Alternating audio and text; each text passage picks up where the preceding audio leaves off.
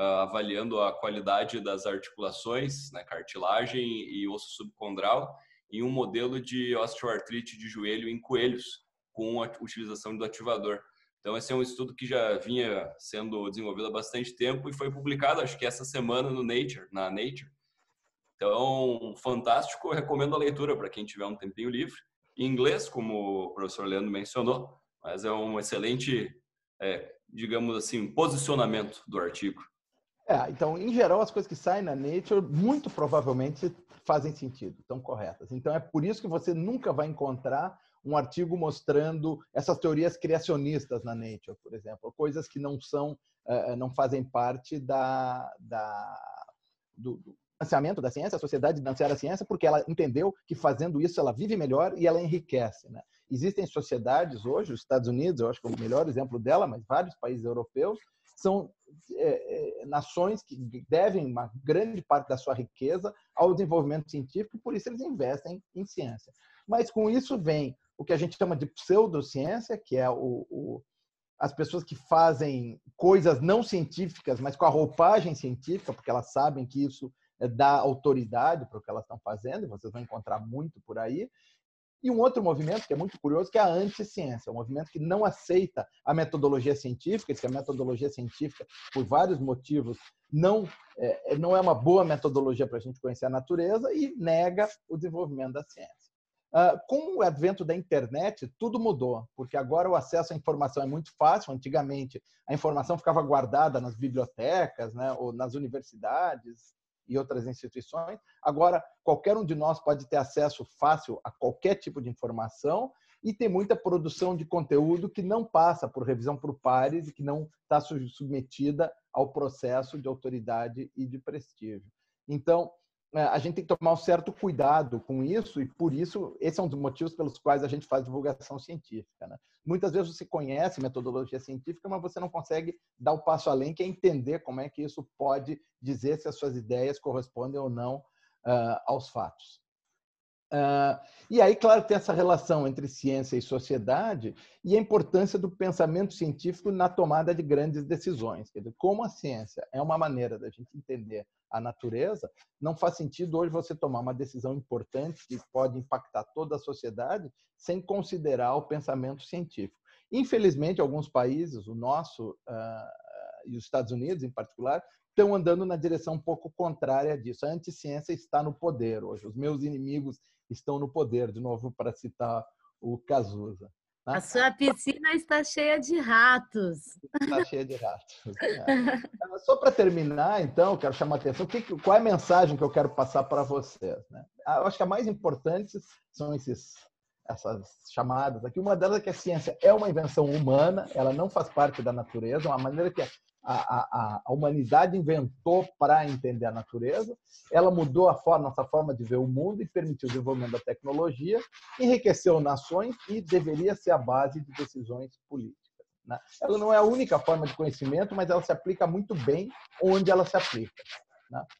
Um, isso envolve o, o, a ciência envolve o método científico. Qualquer definição que você pegue vai envolver de uma de alguma ah, maneira o método científico incluindo testes de hipóteses e compreensão da natureza, né? ela permite a compreensão da natureza.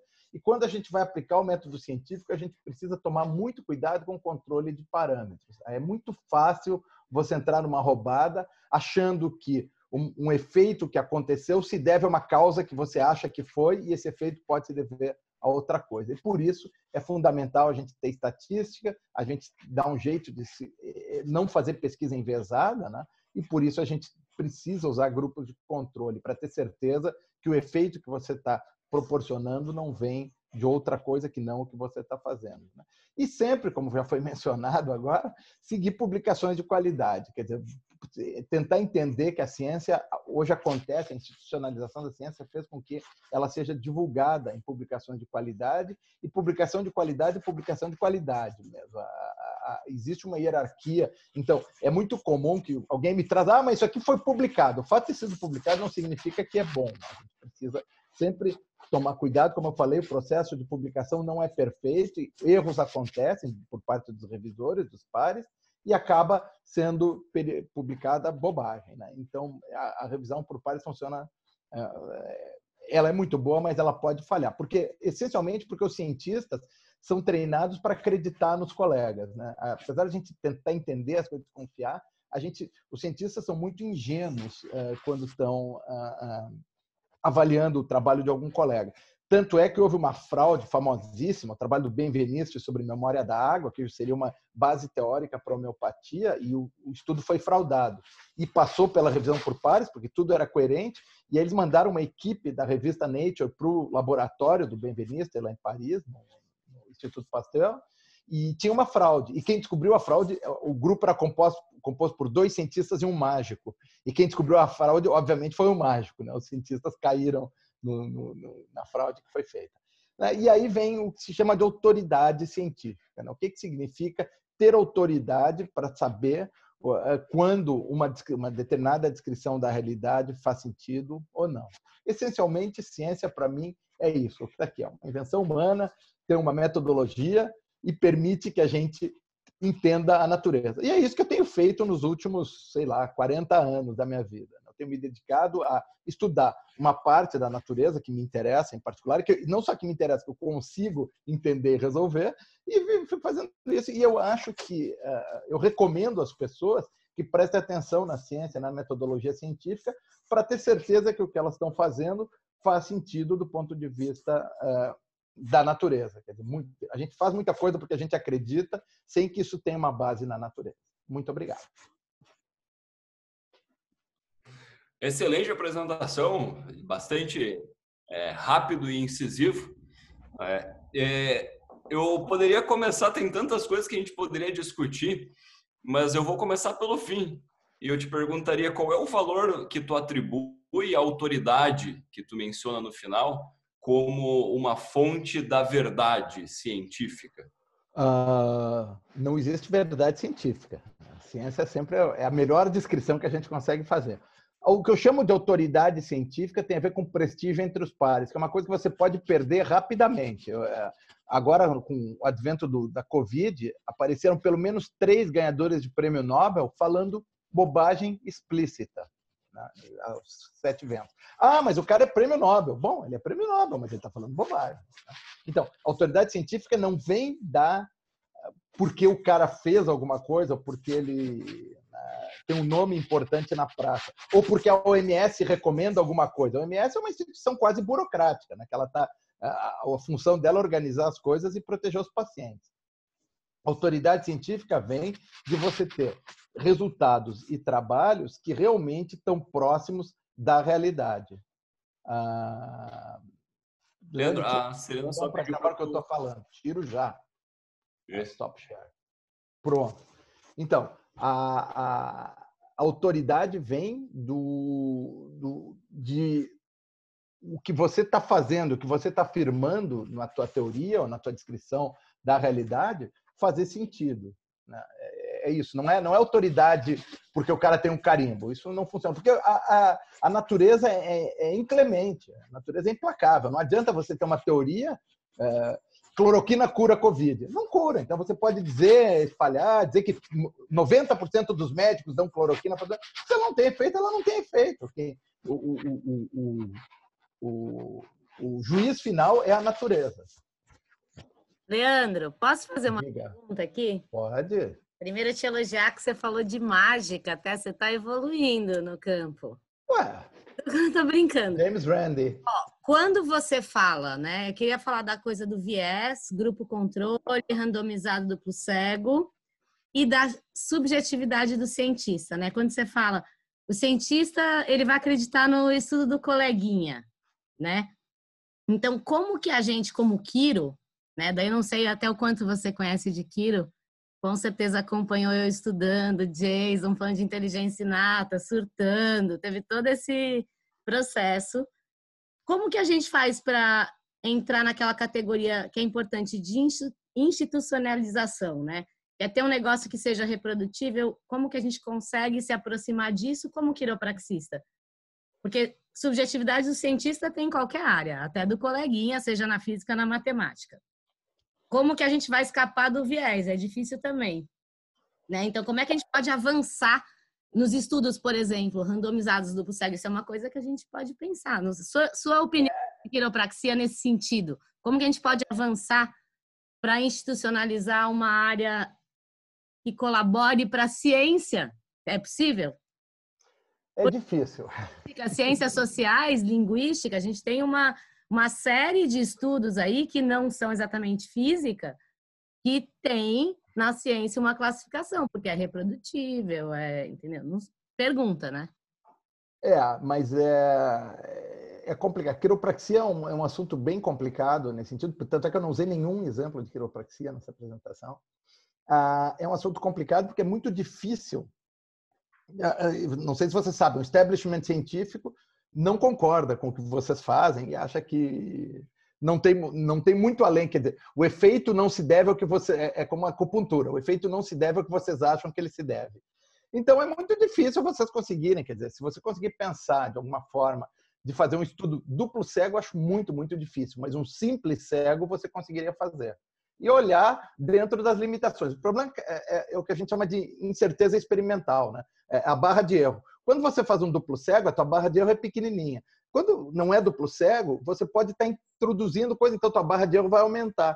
E às vezes fica impossível de você saber se isso é, se o teu mas, efeito se mas, deve à causa. Porque a minha pergunta é assim, independente da subjetividade, mas no, em linguística, por exemplo, as, as línguas indígenas ou dos povos que evoluíram, ou nas ciências sociais ou na antropologia, que a ciência vê uma construção e uma colaboração da antropologia para o estudo do conhecimento, para a construção da ciência. Como a quiropraxia para você poderia, né?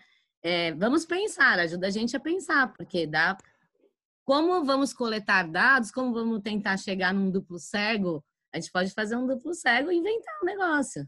É, o duplo cego com acupuntura se, se consegue fazer duplo cego, mas é muito complicado, porque o único jeito de fazer duplo cego com acupuntura é usando máquinas de acupuntura.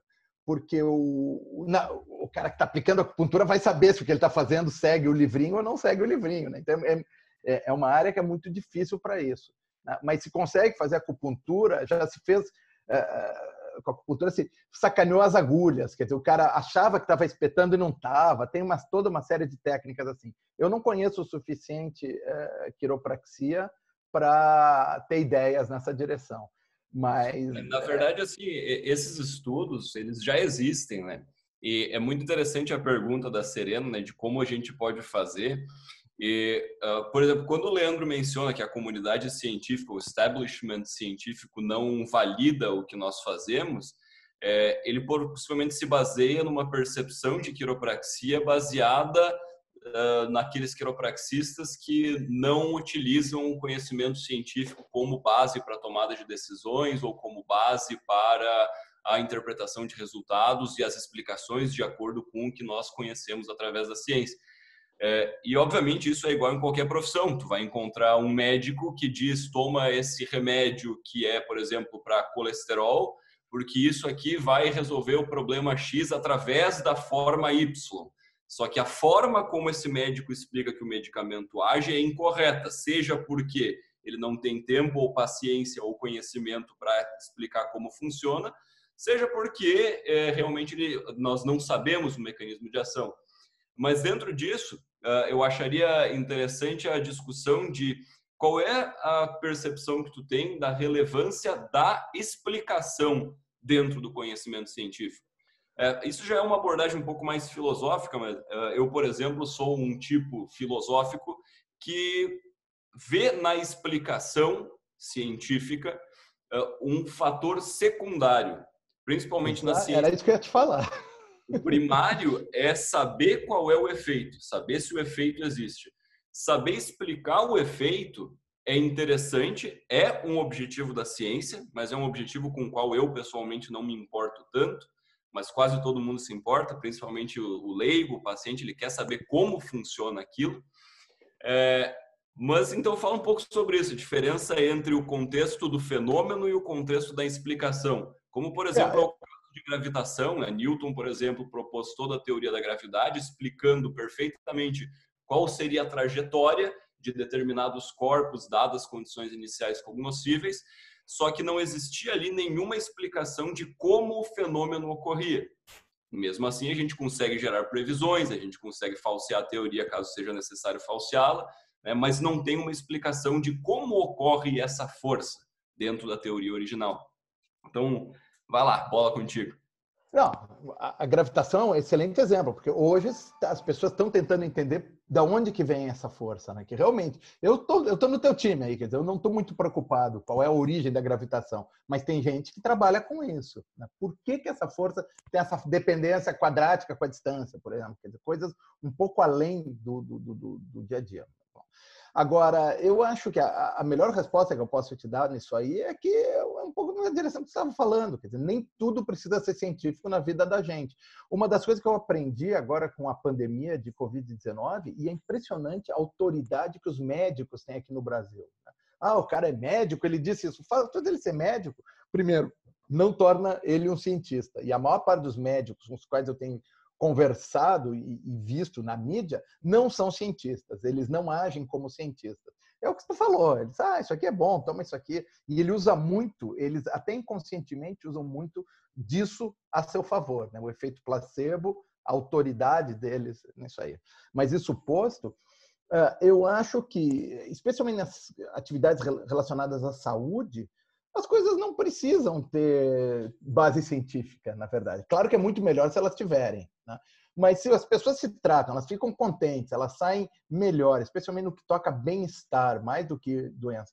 Eu não vou uh, uh, usar essas coisas que me trazem bem-estar se eu tiver uma apendicite ou um infarto, porque aí sim a ciência sabe a resposta. Né? Mas essas coisas que envolvem outras, outras ciência, atividades... Leandro, a ciência sabe a resposta ou os médicos? Uh, aí é uma mistura, os médicos e a ciência. Né? Os médicos logo, logo vão estar fora. Hoje um robô te opera melhor do que um médico. Né? Se alguém Olha. precisar tirar próstata aqui, vai estar muito melhor nas mãos de um robô do que nas mãos de uma pessoa. Aqui em Campinas se faz isso. Né? Leandro, uh, então, hum. eu, vou, eu vou deixar você falar, mas só quero que você guarde essa pergunta porque você vai nos ajudar muito se a, porque tem muitos quiropraxistas, a gente vê a necessidade de fazer pesquisas, então a gente tem que ter claro, pesquisa como, no que. É, a gente pode colaborar com conhecimento científico, com produção de ciência? Eu vou deixar essa pergunta para você, a gente pode fazer outros encontros, se você gostar. Uma das maiores autoridades em é, tratamentos alternativos do mundo, que se chama Edzard Nernst, vai te dizer que não. Edward Nernst foi o primeiro professor em terapias alternativas do mundo, na Inglaterra, não me lembro que universidade. Ele é alemão, de origem húngara, né? mas ele é alemão. Ele teve no Brasil o ano retrasado. E ele tem vários livros e ele é um cara que não gosta de quiropraxia. Se você for olhar o site dele, é, ele, ele realmente não gosta. Eu li alguns livros dele e isso, Trick or Treat. Eu tenho esse livro também.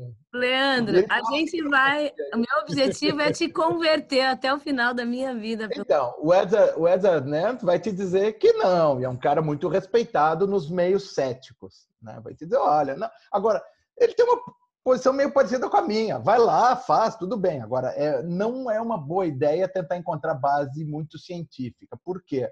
A, a própria origem da coisa é, não é uma origem científica. Né? Uh, em profissões da saúde, é muito comum a gente ter práticas sem base científica, mas que resolvem os problemas das pessoas, e outras práticas com base científica. Né? Também, na pandemia, agora aprendi muito sobre como é que se faz tudo de drogas. E muitas drogas que se usa não se sabe muito bem o mecanismo delas, mas a gente usa. Passa por RCT, tudo bem, é, tem efeito, a gente não sabe como é qual é esse efeito. Tudo bem, ok. Vamos, vamos viver com isso. Né? Agora, o, o, eu não sei se é uma boa ideia, essa pergunta que eu estou tá mandando. Eu não sei se é uma boa ideia uh, para vocês tentarem se colocar. Quero, quero estar no status de conhecimento científico. Eu tenho dúvidas sobre isso. Porque as respostas podem não ser as que vocês estão esperando. Tá? Eu preciso fazer perguntas. Por favor. Eu já te pentelei há muitos anos. A gente conversava, já teve alguns debates por volta de 2010, que eu era um aluno blogueiro e te enchi o saco. É, mas vamos lá por partes. A primeira pergunta que eu tenho é o seguinte: nesse, nesse buraco da, da ciência e da quiropraxia que elas não se encontram em alguns pontos, é, eu vejo que uma das dificuldades é a subjetividade da quiropraxia. Não, não a subjetividade, a parte metafísica. Eu digo da parte clínica mesmo, né? É, por ser uma coisa manual, por ser uma coisa que depende de uma série de testes que tem esse, como o Daniel colocou, né, que tem um mecanismo desconhecido, porque um, a gente vê na prática clínica que um desalinhamento de uma pessoa não causa a mesma coisa, não é padronizado, não causa a mesma coisa que causa em outra pessoa e por aí vai. Então, a nossa avaliação ela é tão individualizada e a nossa abordagem é tão individualizada que eu não consigo ver uma possibilidade de padronização em larga escala tanto de definições, a não ser que a gente for realmente tentar ficar quadradinho nesse sentido de é, uma doença X, uma dor X e uma abordagem X. Né? Então, manipulação de L5 para dor lombar, manipulação de L4 para dor lombar, coisas assim. Mas não é essa a realidade da prática clínica, né? Então, minha pergunta é: existe alguma possibilidade de método que abranja essa subjetividade de uma prática clínica desse tipo? É difícil. Então, justamente pelo que você está falando, você está definindo uma coisa que não se presta muito bem para investigação científica. Essas coisas são individualizadas, elas nem sempre são reproduzidas, elas envolvem muita interação entre o paciente e o praticante. Uh, eu olharia, quer dizer, se isso acontecesse perto de mim, eu ia olhar, hum, talvez a causa do que está acontecendo não seja a causa que eu acho que está acontecendo. Só que aí você diz assim, não, mas eu manipulo, o cara melhora. E é verdade, eu, eu não, não duvido disso. eu, eu sei que isso acontece. Pergunte você... para suas filhas. Não, mas aí você pode passar por situações em que o, o, o efeito não se deve ao que você acha que foi a causa. Né? Então, não é uma, uma área que se presta muito bem para manipulação. Eu entrei então, em contato aí... com, com quiropraxia muito, muito curioso. O, o, o, Ernst, ele uma vez achei no blog dele, ele publicou de uma pessoa que morreu depois de uma manipulação de quiropraxia, que isso acontece mais do que deveria acontecer. Ele fala disso no livro, inclusive. Olha, vamos falar de causa e efeito de novo aqui, né? Eu acho não, mas é, ele mostra, não, mas ele, ele essa coisa, efeitos colaterais são efeitos colaterais, são coisas não Na verdade, seu Leandro, isso é um ponto que é, com certeza vale muito a pena ser discutido do ponto de claro. vista científico, porque o Ernst, na verdade, ele é um autor fenomenal, ele é um bom vendedor da, do argumento científico, mas como autor, se for olhar ele como pesquisador, lê uns estudos dele, tu vai ver que não é lá grandes coisas. E é aquilo, por isso que eu te perguntei sobre a autoridade, sabe? A autoridade, não, mas o, o, Nernst é muito curioso. Ele veio do outro lado, né? Ele era um ele praticante. Era, ele era culturista. tu tem que olhar a, a qualidade de cada informação. É isso que eu sempre ensino para as pessoas. Não tem que julgar quem escreveu, tu não tem que julgar o que, que o cara faz. Se o, ganhador, se o ganhador do Nobel é na área de química, ele está falando sobre epidemiologia, não leva isso em consideração. Claro, não, sem dúvida. Sem Olha, a segunda parte da minha pergunta, hein? Mas a questão aqui é o que o Ernst coloca, e isso é um grande problema dele, ele tem um viés absurdo na hora da interpretação científica, porque ele pega e ele define dentro da pirâmide de evidências que ele vai aceitar o que está embaixo da pirâmide como fato se é contrário às terapias alternativas, como é a questão de risco. Então, nós temos evidências incríveis né, de que não existe associação nenhuma entre a, a, a procura de um indivíduo pelo quiropraxista e a, a dissecção de artéria vertebral ou carótida. Isso controlando todas as variáveis. Tu pega toda a população que procurou quiropraxistas e vê se o risco nessas pessoas é maior do que toda a população que procurou médicos e tu vê, é igual. Ou seja, o cara teve um problema em andamento, procurou o quiropraxista, recebeu um procedimento, o andamento natural da doença dele prosseguiu e ele veio a falecer.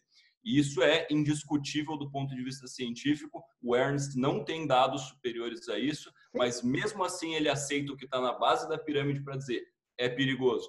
E daí hoje nós temos, tipo, para eficácia em certas condições, o negócio é completamente incontestável do ponto de vista científico. Tipo assim, todas as meta-análises já concluem que certas intervenções servem para tais apresentações clínicas. É, mesmo assim, ele vai dizer não é o suficiente. Então, claro, o viés dele é muito grande. ele como pesquisador não é lá grandes coisas, mas ele é um excelente autor de ciência. Então, quando tu fala em Ernst, cara, é fantástico. Eu já li os livros dele, ele escreve muito bem, eu recomendo o livro, inclusive, até para entender de metodologia, mas não dá para usar ele para falar sobre essas coisas, porque ele não realmente não tem muita profundidade na área. Mas deixa o Rafael fazer a pergunta aí. Eu não sei se, se o Leandro prefere fazer algum ponto, alguma coisa disso ainda. É, eu, sigo... posso, eu posso comentar isso aí, quer dizer, claro, ele está enviesado como as outras pessoas, quer dizer, não é diferente, mas ele é um autor legal de ler, eu gosto muito dele. É, é um cara muito amável, né? Ele não, ele, aliás, ele não pisa no Brasil enquanto o Bolsonaro estiver no poder. É. É, tem bom senso. É, na, na, verdade, a segunda parte da pergunta ela, ela, entra um pouco nessa questão da subjetividade, porque essa era uma dúvida genuína que eu tinha da questão de método em relação à subjetividade. Eu pensei, bom, perguntar para alguém que entende de método, porque às vezes é algo que eu não enxergo, porque eu também não enxergo uma solução para isso. É, a segunda parte, ela, eu tenho a impressão, e é uma impressão mesmo, e pode ser enviesada, né? De que há dois pesos e duas medidas quando a gente fala de algumas ciências ou de algumas protociências e de quando a gente fala de quiropraxia, né? Então, quando a gente fala de economia, de ciências sociais, de linguística, de, várias outras dessas abordagens que, ou psicologia mesmo, que lidam com, com a subjetividade do ser e por aí vai, é, é muito mais, ou mesmo em medicina, não precisa ir longe, é muito mais aceito uma vista grossa para algumas falhas do que é para a quiropraxia, por exemplo. Eu percebo que existe uma marginalização. E não por menos, eu entendo, os maiores movimentos de antivacina nos Estados Unidos são de quiropraxistas, eu, eu entendo que, que a gente não se ajuda. Mas eu percebo que há uma possível marginalização da quiropraxia, e eu queria saber se, se você tem essa impressão também, ou se você acha que não, que, que não há. Porque, por exemplo, um, um estudo que foi feito, está sendo feito, acho que é um mestrado ou um doutorado, não lembro, no Brasil, que pega a trajetória da criminalização do uso de maconha em relação à estatização da medicina. Né? E como foi marginalizado o uso de maconha por conta desse processo de estatização da medicina. E eu percebo que a quiropraxia passou por um grande movimento mundial nesse aspecto também. A briga entre quiropraxia e medicina nos Estados Unidos foi super pesada. Então eu queria saber se você também tem a impressão de que a quiropraxia passa por algum nível de marginalidade, não que, não que isso é, passa junto à conclusão de que não, então é ciência. Não é isso, mas se você tem essa impressão de uma marginalização, ou se não, você acha que isso é natural da, dessas ciências ou dessas tentativas, essas protociências e pseudociências? Não, inclusive nos Estados Unidos, os quiropraxistas ganharam dos médicos né, o direito de praticar a profissão, porque eles tinham sido proibidos pela, pelo board médico. Uh, eu acho, eu diria, se concluiu concluo a pergunta respondendo o que eu ia responder. Quer dizer, o fato de que eu acho que há uma marginalização e ela se deve a muitas coisas da história da quiropraxia. O vitalismo, né? Você já foi mencionado. Uh, tem os famosos vídeos do Palmer, acho que era o filho dele que fraudava, botava um troço que media a temperatura. Você olha o vídeo, isso aqui é uma fraude, e é mesmo, as pessoas acreditam nisso. Quer dizer, isso aí não ajudou muito a, a, a quiropraxia a ser levada a sério. Depois tem aquela coisa, quer dizer, como é uma manipulação que faz as pessoas se sentirem bem, ela acaba sendo se confundindo com outras intervenções que fazem as pessoas se sentirem bem. Né? Ah, o que eu aprendi nesses, eu falei depois da, da, da, da epidemia, é que muito do que se faz em medicina não tem muita base científica também. Né? As profissões da saúde, eu, eu, eu, brinco que eu tenho uma, um mantra que eu canto todo dia, né? que é médico não é cientista, médico não é cientista. Ah, porque o médico... Agora, um cara me respondeu, é, mas também cientista não é médico, né? que é um pouco na direção do que você está falando. Quer dizer, medicina não é ciência. Ela usa a ciência como qualquer outra área do, do conhecimento humano. Né? Então, onde é que está o limite da coisa? Né? Mas aí tem, tem linhas de demarcação. Né? Por exemplo, o uso de drogas que são é, suscetíveis a, a, a, a RCTs deve estar tá orientada pela ciência, porque a ciência consegue é, testar e dar respostas muito além da dúvida razoável. Né? Manipulações, coisas como. Bom, aí tem. Minha filha está assistindo aí, ela é psicóloga. Na psicologia tem um monte de coisa que não tem a menor base científica, mas eles fazem porque eles observam que um número grande de pacientes evolui bem com as intervenções que eles fazem. E claramente, muita coisa da psicologia não é científica. Né? O teu diagnóstico depende da abordagem que você faz. Por exemplo, é meio parecido com o que você falou. Não, a coisa é meio pessoal. Assim. E é uma coisa aceita pela sociedade. Tem um conselho profissional, blá, blá. Então, de novo, volta essa resposta. As coisas não precisam ser científicas na área da saúde para uh, terem uma resposta da sociedade positiva. Eu, eu, eu, diria assim. Agora, é claro, se você entrar, se você quer ter uma resposta científica, você tem que jogar o jogo da ciência. Aí não tem jeito. Aí não faz sentido você dizer, ah, uma vez a coisa funciona, outra vez não. Ah, com esse paciente deu certo, com esse aqui não deu. Porque eu, como cientista, vou dizer, cara, o, que, o efeito que você está vendo não se deve à causa que você está falando. Porque para a ciência, para a metodologia científica, é assim. Mas, Leandro, aí, não, peraí, ciências sociais, tá. Não, só, isso é o que, exatamente o que eu ia falar. É, nas ciências sociais, é muito difícil você separar sujeito de objeto. Né? Eu trabalhei durante muitos anos com ação afirmativa. Eu fui coordenador do vestibular da Unicamp durante sete anos, quando a Unicamp criou seu programa de ação afirmativa. Né? E aí eu tinha, comecei a observar, minha cara de cientista aqui, todo mundo que era que mostrava que cotas eram uma forma super eficaz de melhorar a universidade, né, era favorável a cotas. Quer dizer, se você já sabe a resposta da pergunta antes de testar, provavelmente você tem um baita de um viés. Né? Então, é, tem que tomar cuidado aí. É. Então, é, e aí é que, claro que quanto mais menos básica é a tua prática científica, quanto mais sofisticada, quanto mais elaborada, quanto mais parâmetros ela envolve, mais fácil você cair em vieses. Então, a gente precisa, dentro da prática científica, ter certeza que a gente está tentando, tá usando as ferramentas estatísticas que a gente tem para se livrar de vieses. Muito bem. Estão me ouvindo, né? Estamos. Sim, senhorita. Legal. Leandro, bom, eu sou Viviane, sou quiropraxista, eu faço parte da ONG também.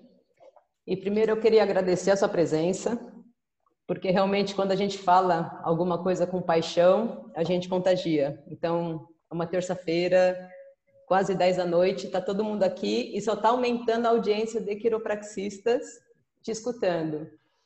Então, isso de falar alguma coisa com paixão realmente é contagiante. Nem sei se a ciência explica ou não. Mas, enfim, é... Então, eu como quiropraxista, tá? Afastada da ciência. Eu sou quiropraxista desde 2007 e eu só tenho prática clínica.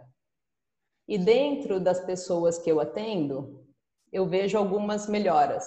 Então, por exemplo, eu vejo uma pessoa, eu ajusto a coluna e eu vejo uma pessoa melhorar de insônia. Eu, ve, eu ajusto a coluna, eu vejo as pessoas melhorarem de coisas que não estão diretamente relacionadas com a coluna. Tá? E isso realmente é uma coisa que a gente gostaria de comprovar porque acontece. E aí uma das coisas que você citou, que eu acho muito interessante a gente, nós como quiropraxistas e talvez até como a medicina ou ciências médicas humanas, é se a ciência, ela realmente ela encaixa com a medicina, se ela encaixa com a quiropraxia ou se de repente existe uma ciência diferente ou perguntas diferentes. Porque, uh, por exemplo, eu vou te dar uma experiência que eu tive da minha última semana, tá? Na clínica, como quiropraxista. Eu recebi três pessoas com a mesma dor física, tá? Dor na região sacroiliaca, quadril esquerdo, e dentro desses casos, conversando com as pessoas, cada uma dessas pessoas estavam passando por situações diferentes. E eu não vou citar nomes, mas eu vou citar as situações porque eu acho as situações realmente relevantes. Então, por exemplo, um caso é um rapaz que tem uma dor na região do sacroiliaco esquerda, quadril esquerdo, lombar esquerdo, perna esquerda. Conversando um pouco com ele em duas, três consultas, ele me contou o que tinha acontecido com ele nos últimos anos. Então, eu vou exemplificar, talvez fique um pouco longo, mas eu acho importante. Então, ele atropelou uma pessoa, ele está numa profissão que ele não gosta, ele dirige o dia inteiro, ele quer ser mandado embora e ele continua nessa profissão. Então, ele está infeliz na situação dele. Uma outra pessoa com uma dor lombar um pouco diferente acabou de, de se divorciar.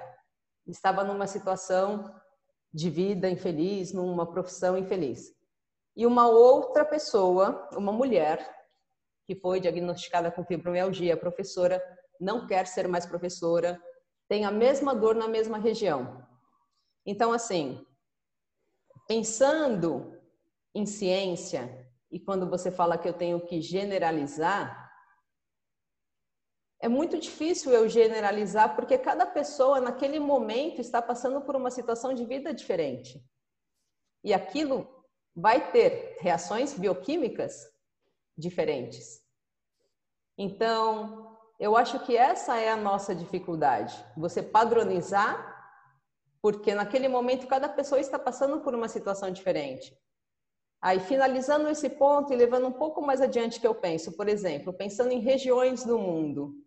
Então, eu sei que uma pessoa oriental, ela tem uma retificação na coluna que é diferente de uma outra pessoa, ou, por exemplo, uma pessoa que está na Bolívia tem uma altitude diferente. Então, até mesmo a parte científica, se eu fosse generalizar um medicamento, eu não teria que generalizar uma área também, eu não teria que generalizar tudo isso para esse medicamento também ser cientificamente comprovado? Bom, é legal essa tua pergunta. Você está trazendo a essência do método científico na pergunta, né? Então, primeira coisa, a prática de clínica é uma coisa que é muito limitada, né? Dizer, não, não no bom sentido. Né? Quantas pessoas você pode atender ao longo da sua vida? Três, sei lá, você mencionou três uma semana agora. Ah, então, você tem acesso a um pedaço pequeno da humanidade no seu consultório e é por isso que a formação médica das ciências da saúde, que há décadas atrás você ouvia muitos médicos falando, não, mas na minha experiência, plá, plá, plá, plá, plá, hoje você não ouve mais. Médico jovem não te diz isso, porque ele é educado a ouvir a ciência. Então, a, a minha prática, às vezes, é, pode me trazer vieses complicados. Então, você falou de pessoas que você manipulou e que melhoraram, a, tirou, tirou insônia e coisas. É, é muito difícil, mas não impossível, você garantir que o efeito que você está vendo se deve à sua intervenção. E aí vem o problema dos parâmetros associados. Né? Você manipulou, você atendeu o cara, você conversou com o cara. Acho que a maior, talvez a maior contribuição das práticas eh, de medicina alternativa para a medicina mainstream, convencional, é mudar a consulta médica. Essa consulta que o cara te ouve por cinco minutos, pede três exames e te receita para tomar um treco, não é mais aceitável. Isso, isso vem muito de práticas alternativas, porque você ouve a pessoa, você atende. Dizer, isso tudo favorece muito ao efeito placebo. E aí passa muito pelo que você falou pessoas em outros lugares do mundo, uma bioquímica diferente. E é verdade. E a gente está aprendendo ainda sobre bioquímica das pessoas. Neurociência é uma ciência muito, muito recente e avançou muito. É, é impressionante. O primeiro congresso de neurociência, não lembro se foi em 2002 ou 2012, faz, foi ontem, tá? faz pouquíssimo tempo que a palavra neurociência apareceu. Então, a gente está aprendendo muita coisa ainda sobre o efeito placebo, que as pessoas consideravam um mito, hoje, com ressonância magnética funcional, você pode mostrar, você sabe até qual é a parte do cérebro que é ativada no efeito placebo. Né? E, e, e a gente vai aprendendo. Então, todas essas coisas meio díspares, a resposta para isso é grandes números, né? big data. Então, hoje, se você quer saber se um, o efeito se deve à causa que você atribui, você precisa aplicar esse efeito a um número muito grande de pessoas para ter certeza de que, primeiro, não é uma causa espúria que está é, causando o efeito que você está mencionando. E o segundo, e esse é muito difícil da gente lidar, é se não é um, se você ao tratar a pessoa, um paciente, você não está trazendo uma uma outra informação, um outro tratamento em paralelo, sem que você mesma se dê conta. Isso é um, um clássico disso são as vacinas na África, né? O, quando os caras, quando entrou vacinação em massa na África, não só as pessoas pararam de morrer das doenças para as quais eles eram vacinados, como eles pararam de morrer por outras doenças. E aí começou a se estudar eh, imunização cruzada e coisa, e o que se mostrou, isso não, é, é, também é de 20 anos atrás, ou 15 anos atrás, se mostrou que não era isso, estou falando dos anos 60, né? não era isso aqui. Quando você traz a vacina, você não traz só a vacina, você traz uma série de mudanças de bem-estar para a população que faz com que elas uh, se tornem mais equipadas para enfrentar outros tipos de doença. Então, essa correlação de fatores é uma coisa que você precisa tomar um certo cuidado. Cientificamente, a resposta passa por aí, quer dizer, números grandes né? e, e, e, vai muito na direção do que eu estava falando, quer dizer, é, é, essas ciências da saúde, em particular quando envolvem bem-estar, né? se você tirar, e eu sei que eu tenho dor na coluna, eu sei o que, o quanto isso dói, né? É, você resolver isso, você vai melhorar a qualidade de vida das pessoas em várias direções. Talvez não seja uma coisa tão surpreendente, mas é Já possível.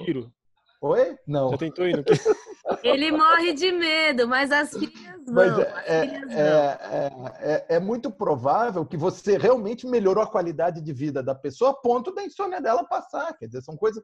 E são, são efeitos cruzados muito difíceis que você só pode responder com coisas, com experimentos controlados. Uh, a resposta é essa, né, científica. Agora, de novo, não estou dizendo que você não deve fazer o que você faz, você entende? Estou dizendo que é possível que isso não tenha, que a resposta científica seja menos prosaica do que parece. Mas eu acho que essa fase, eu percebi só que você se defendeu muitas vezes dessa coisa assim de não, pode fazer isso aí, até porque a gente pode mesmo, depende de você. É, mas, mas, brincadeiras à parte, eu percebo que você se preocupa muito isso, porque isso foi trazido muito nos primeiros embates desse debate entre quiropraxia e ciência, mas hoje é cada vez maior o número de quiropraxistas que está preocupado mesmo em compreender a profissão, em compreender. Eu, eu fiz um vídeo esses dias falando, se, se a gente tirar a, a realidade da nossa prática clínica, não há necessidade de existir quiropraxia. É por isso que angustia tanto o quiropraxista lidar com esse confrontamento científico e tudo mais. Mas acho que hoje, pelo menos quem está aqui, a maior parte do que está aqui, são quiropraxistas que têm essa, não só a preocupação de autoafirmação da profissão, mas essa busca de realmente ter um embasamento científico e entender o que acontece, porque a gente observa o fenômeno, entende? É, nessa tentativa de isolar fenômenos, por exemplo, eu fui estudar hipnose para entender o quanto daquilo que eu estou fazendo era induzido pelo meu discurso. E é uma porcentagem, sei lá, 30%, 40% pelo menos. Pelo menos. Então, o que eu queria te trazer era isso. Acho que muitas das vezes alguns dos questionamentos foram colocados e você colocou assim: não, mas fica tranquilo, vocês podem praticar. É que acho que a angústia já não é só de poder praticar, mas é, também. Mas olha só, tudo que é 30%, gostei desse número que você falou: 30% é o número de efeito placebo. então, e, e, é verdade. Da condição clínica, Leandro. Depende da condição, é, é verdade, é verdade. Mas ah, tipicamente, quando, quando o efeito é 30%, olha para o placebo. Hum, isso aí. Acupuntura, 30% do processo. olhar para o placebo.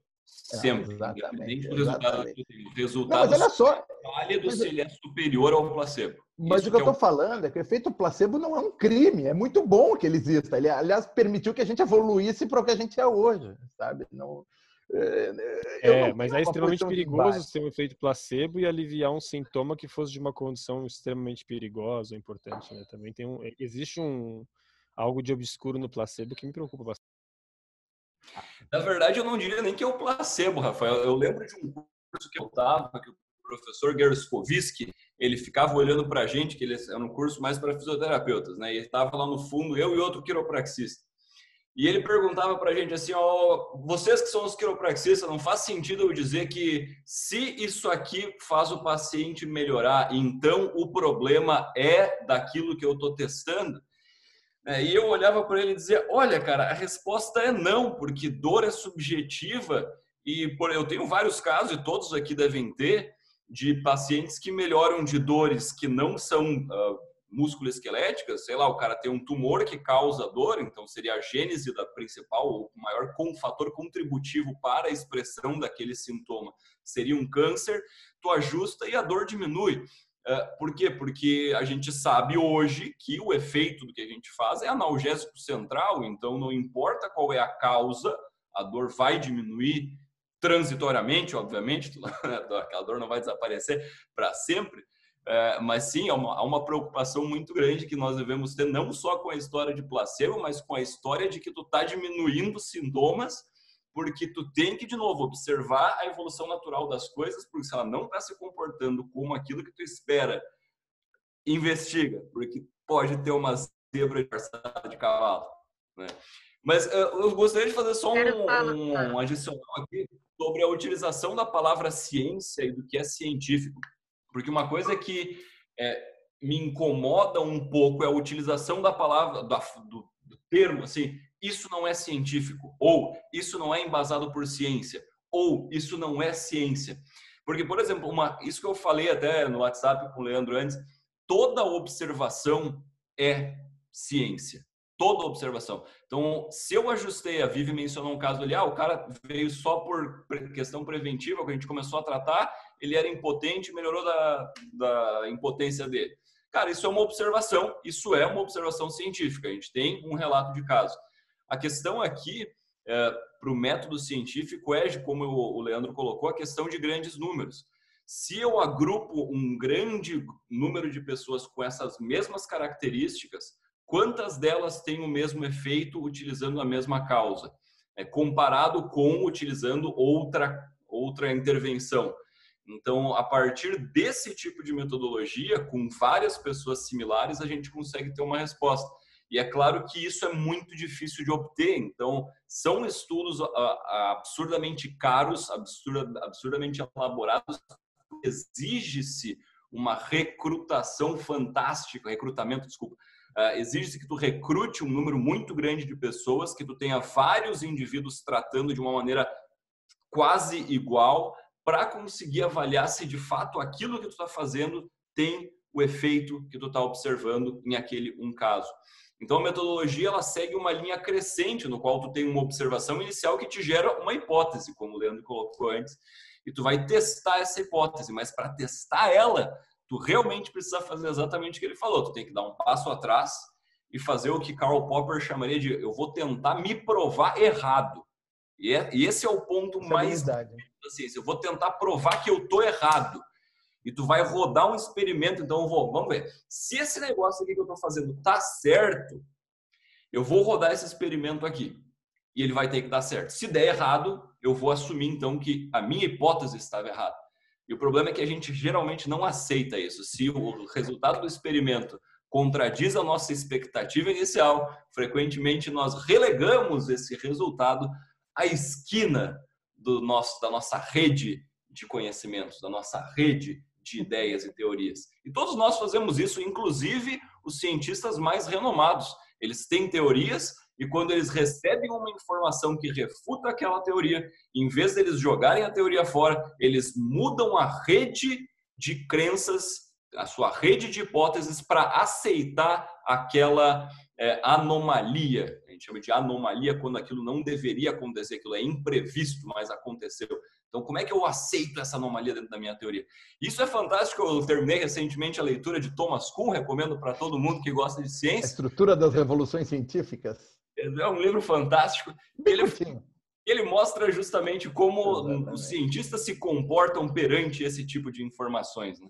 Mas simplesmente o ponto inicial era quando a gente fala isso não é científico, dois problemas. Primeiro, toda observação é científica. Segundo, é a questão de, da necessidade de explicação de mecanismo de ação no caso da saúde ou de, de como ocorre o efeito da gravidade no caso da física.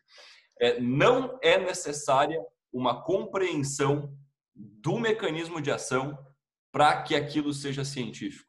Se eu enfio uma agulha e o cara melhora, o que eu posso dizer é eu enfio uma agulha e o cara melhora. Eu não posso dizer eu enfio uma agulha e eu mudo o que dele. Eu não posso dizer eu ajusto um negócio e sei lá, e tu escolhe a tua teoria de preferência para explicar por que aquilo aconteceu. Enfim.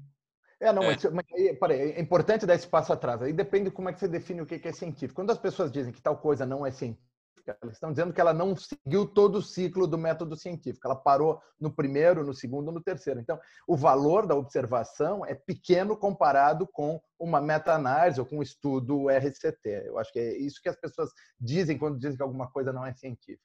O problema também é que com, é, medicina complementar e alternativa, nessas práticas não mainstream, né? existe toda uma acho que talvez a palavra seja uma irritação, o Rafa estava falando aí, né? Por que, que pegam mais pesado com a gente?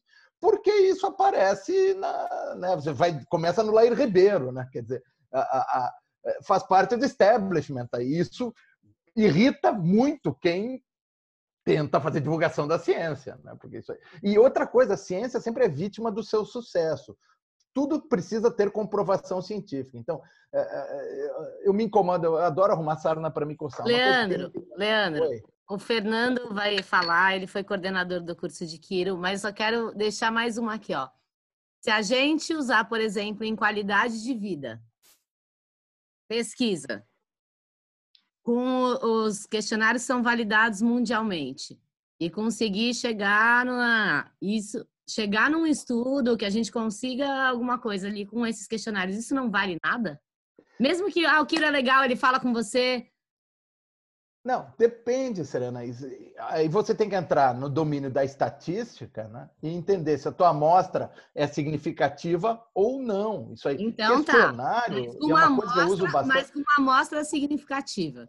Tentando eu estou orientando uma aluna que, que vale na Suíça, na Alemanha, esse, esse, olha, fizeram um trabalho de qualidade de vida que todo mundo entende. Se fizer de alguma maneira, isso não vale nada, é baboseira. Não, tipo... Depende, depende. Se a tua amostra é uma amostra enviesada, isso tem um famoso caso, os estatísticos podem me ajudar. Estou vendo que a Júlia, que é estatística, está aqui ouvindo. O, tem um famoso estudo, um poll de opinião nos Estados Unidos sobre a eleição do Theodore Roosevelt, que foi feita em 1928 por uma revista que era super famosa. E a revista concluiu que o Roosevelt ia perder de lavada a eleição. Isso aconteceu porque ela mandou o questionário para os sócios de clubes de golfe em todos os Estados Unidos, uma pesquisa global. E é óbvio que com uma amostra viciada, o resultado é viciado. Se eu perguntar para todo mundo que está aqui, menos eu, né? Que que você acha que quiropraxia é científica e tem base científica? Vocês vão dizer, ah, tem. Claro, porque vocês são uma. o Rafa diz que não. Porque vocês são uma amostra enviesada. A gente tem que tomar cuidado com a amostra. Então, o que, que tu quer dizer que quiropraxia é científica? Eu sei lá, tô, tô só patifando. Hum, Mas a, a, a, oi. Ó, eu tenho uma pergunta. O Fernando quer falar, Vivi, peraí. Tá. Calma aí, eu Pode pergunto, falar. já pergunta na sequência, porque tem a ver com a, um pouquinho antes do que ele estava falando, até eu não queria interromper. Mas assim, ó, como eu posso, como pôr em grupos, visto que cada ser humano ele está passando por uma situação de vida diferente. Você entende? Então, por exemplo, quando você falou mais cedo lá em bem-estar, eu sei que uma pessoa que digamos, está com o bem-estar, está com uma saúde total, física, emocional, social, como as organizações também definem. Todo o seu corpo vai estar mais apto a lidar com uma doença. Você mencionou o Covid algumas vezes. Eu estive em contato com o Covid. Eu não tomei nem cloroquina nem nada. Não, eu passei pelo bem. Covid. Eu tenho quase certeza que minha avó de 88 passou pelo Covid e ela sobreviveu. Inteligência Eu fui ajustada, juro por Deus. E tomei muita vitamina e descansei e me alimentei bem. Enfim, não acho que é, não é isso. Aí é o ponto mais. Daqui a pouco fica para mais tarde, de repente. Mas assim, é muito difícil a gente conseguir ter isso que a ciência pede, visto que cada ser humano realmente ele está passando por uma situação de vida diferente, e aquilo vai influenciar no sistema imunológico, na vitalidade dele, na vontade dele melhorar, na vontade dele acordar, e, entendeu? Então, assim, como fazer esse protocolo? Talvez eu preciso ter pessoas passando pelas mesmas situações, em países diferentes, iguais, entendeu? Então, se a gente tivesse que ter um protocolo, quais são os pontos específicos? Entraria um teste físico, ortopédico, neurológico, imagem? Comportamental, é, entendeu? Como ter esse protocolo mais amplo? Eu deixo, espero o Fernando perguntar ou respondo agora? Não, pode responder. Pode. Tá. Não, a resposta é.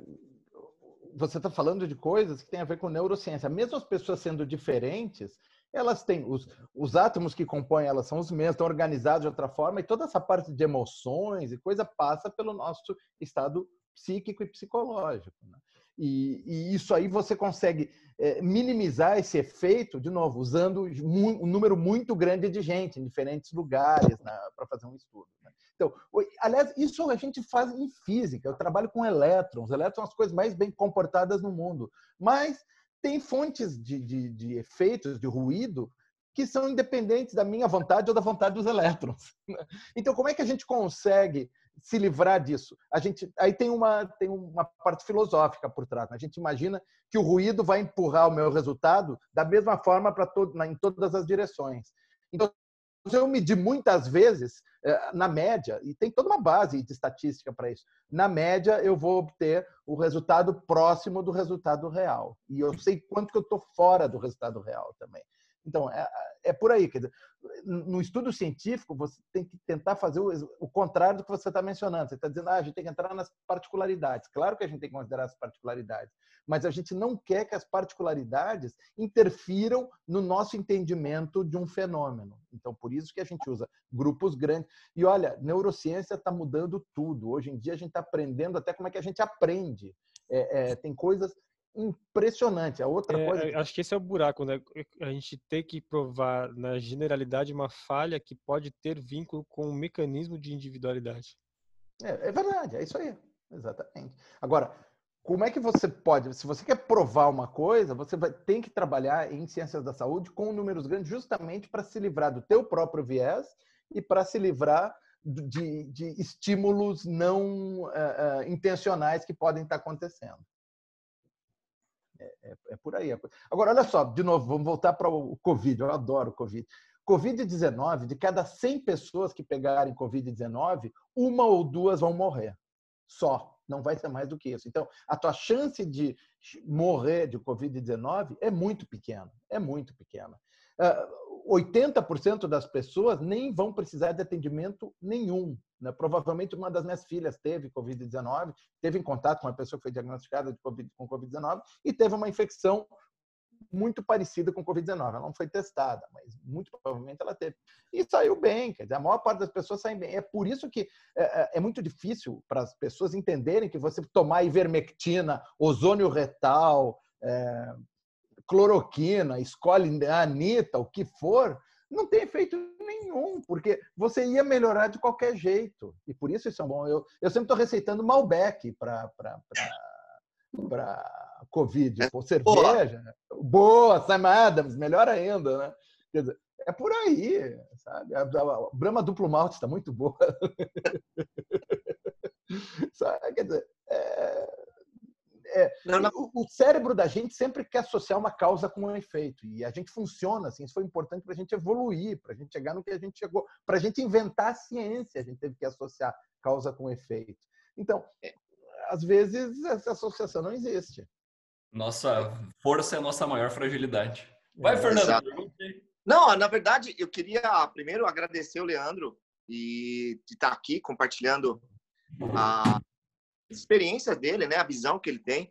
Eu, né, já me falaram aí, eu trabalhei ah, como assistente de pesquisa por quatro anos na Universidade Federal de São Paulo, né, eu tava, era do departamento de, de microcirurgia, né, então é, não tem nada a ver com quiropraxia, né, mas eu eu eu, traba, eu fazia parte de uma revista que é uma das revistas mais mais aceitas em cirurgia no Brasil, que é a Acta Cirúrgica Brasileira. E meu professor era o fundador, o Dr. Saul Vandenberg. E, e por que eu estou falando isso? Uma das coisas que ele mais combatia era o merchan em revistas.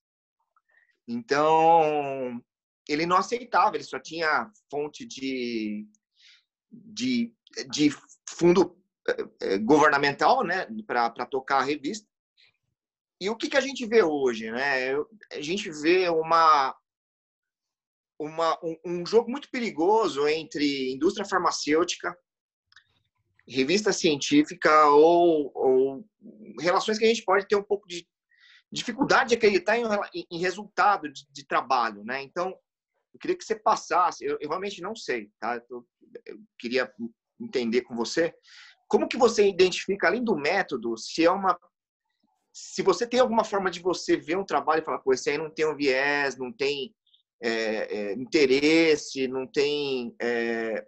Porque o que a gente vê, por exemplo, a gente está falando da cloroquina, né? da cloroquina, dessas medicações todas aí, a invermectina, da, da Covid-19, a, a, população em si ela fica muito preocupada.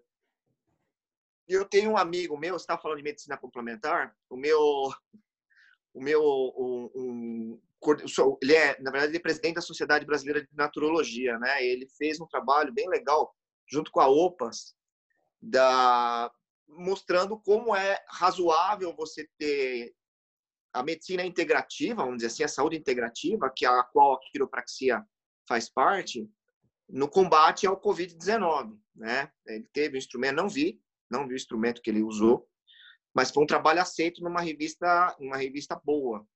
Então, queria que você falasse um pouquinho para a gente, de repente, como a gente pode identificar um trabalho legal, independente do nosso, do nosso preconceito, né? É, por, por algum motivo. E o que, que você acha dessas revistas que tem tem tem, tem merchan, tem, tem suporte de farmacêutica, etc. É, conflito de interesse na área da saúde é uma coisa horrorosa. Né? É, tanto é que hoje, para você publicar um artigo, você tem que declarar, nem, nem só para publicar, para você subir um, um pré-print no MedArchive, você tem que declarar como, se você pode ter algum conflito de interesse no, no resultado. Porque é uma excelente fonte de viés. Conflito de interesse, quem pagou a pesquisa, coisa que um, uma droga que está sendo recomendada né, para o Covid. Eu estou muito envolvido, eu faço parte de um grupo que chama Infovid, sobre evidências em relação ao Covid. Né?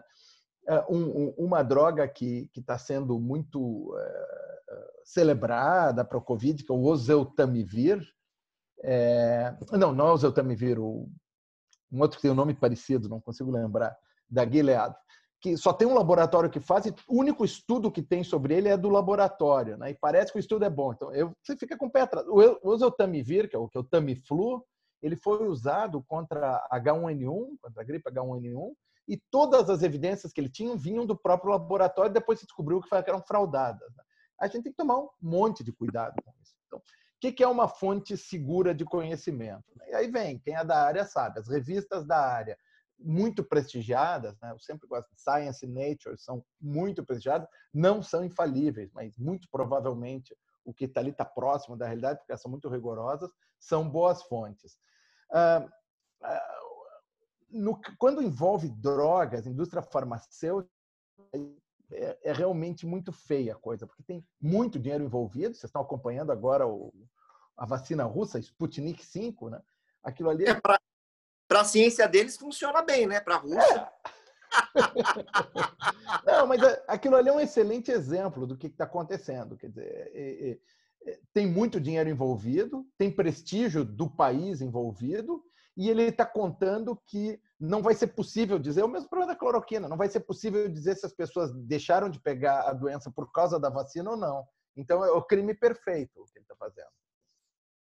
Ah, Mas então, para te responder, eu acho que é, o, o, caminho é esse: é tentar. Primeira coisa, um resultado não pode contrariar tudo o que se sabe sobre o resto do universo. Isso é, é, é, uma base da coisa. A não ser nas revoluções científicas. Né? Mas aí nunca eles contrariam o que a gente sabia. Eles sempre vão um pouco além do que a gente sabia.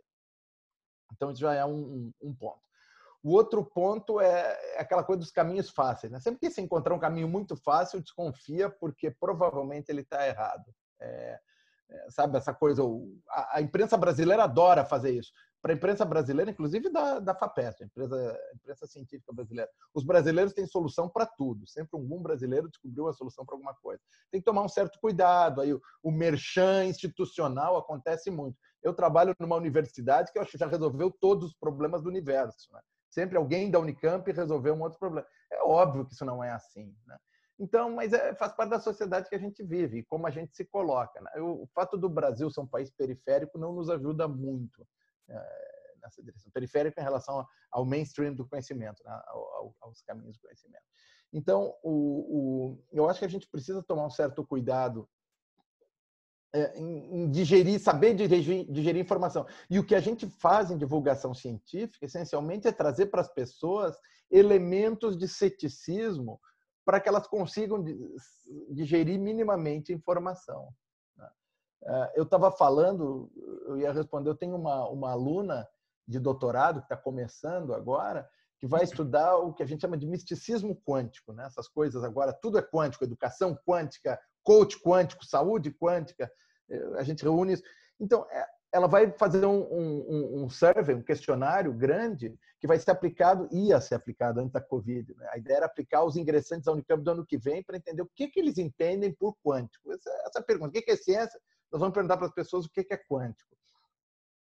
E é claro que dependendo da amostra, se eu soltar um questionário desses dentro de um departamento de física, nem todos, mas a grande maioria vai saber o, a resposta correta, o que está acontecendo. Agora, o que, que acontece se eu solto isso numa universidade, numa das melhores universidades do Brasil? Como é que os ingressantes percebem isso? E muitos deles são vítimas dessa, da desinformação que está diluída na sociedade. Né? Então, é... gente muito culta, Legal. educada, mas simplesmente está indo além do, da capacidade dela de entender.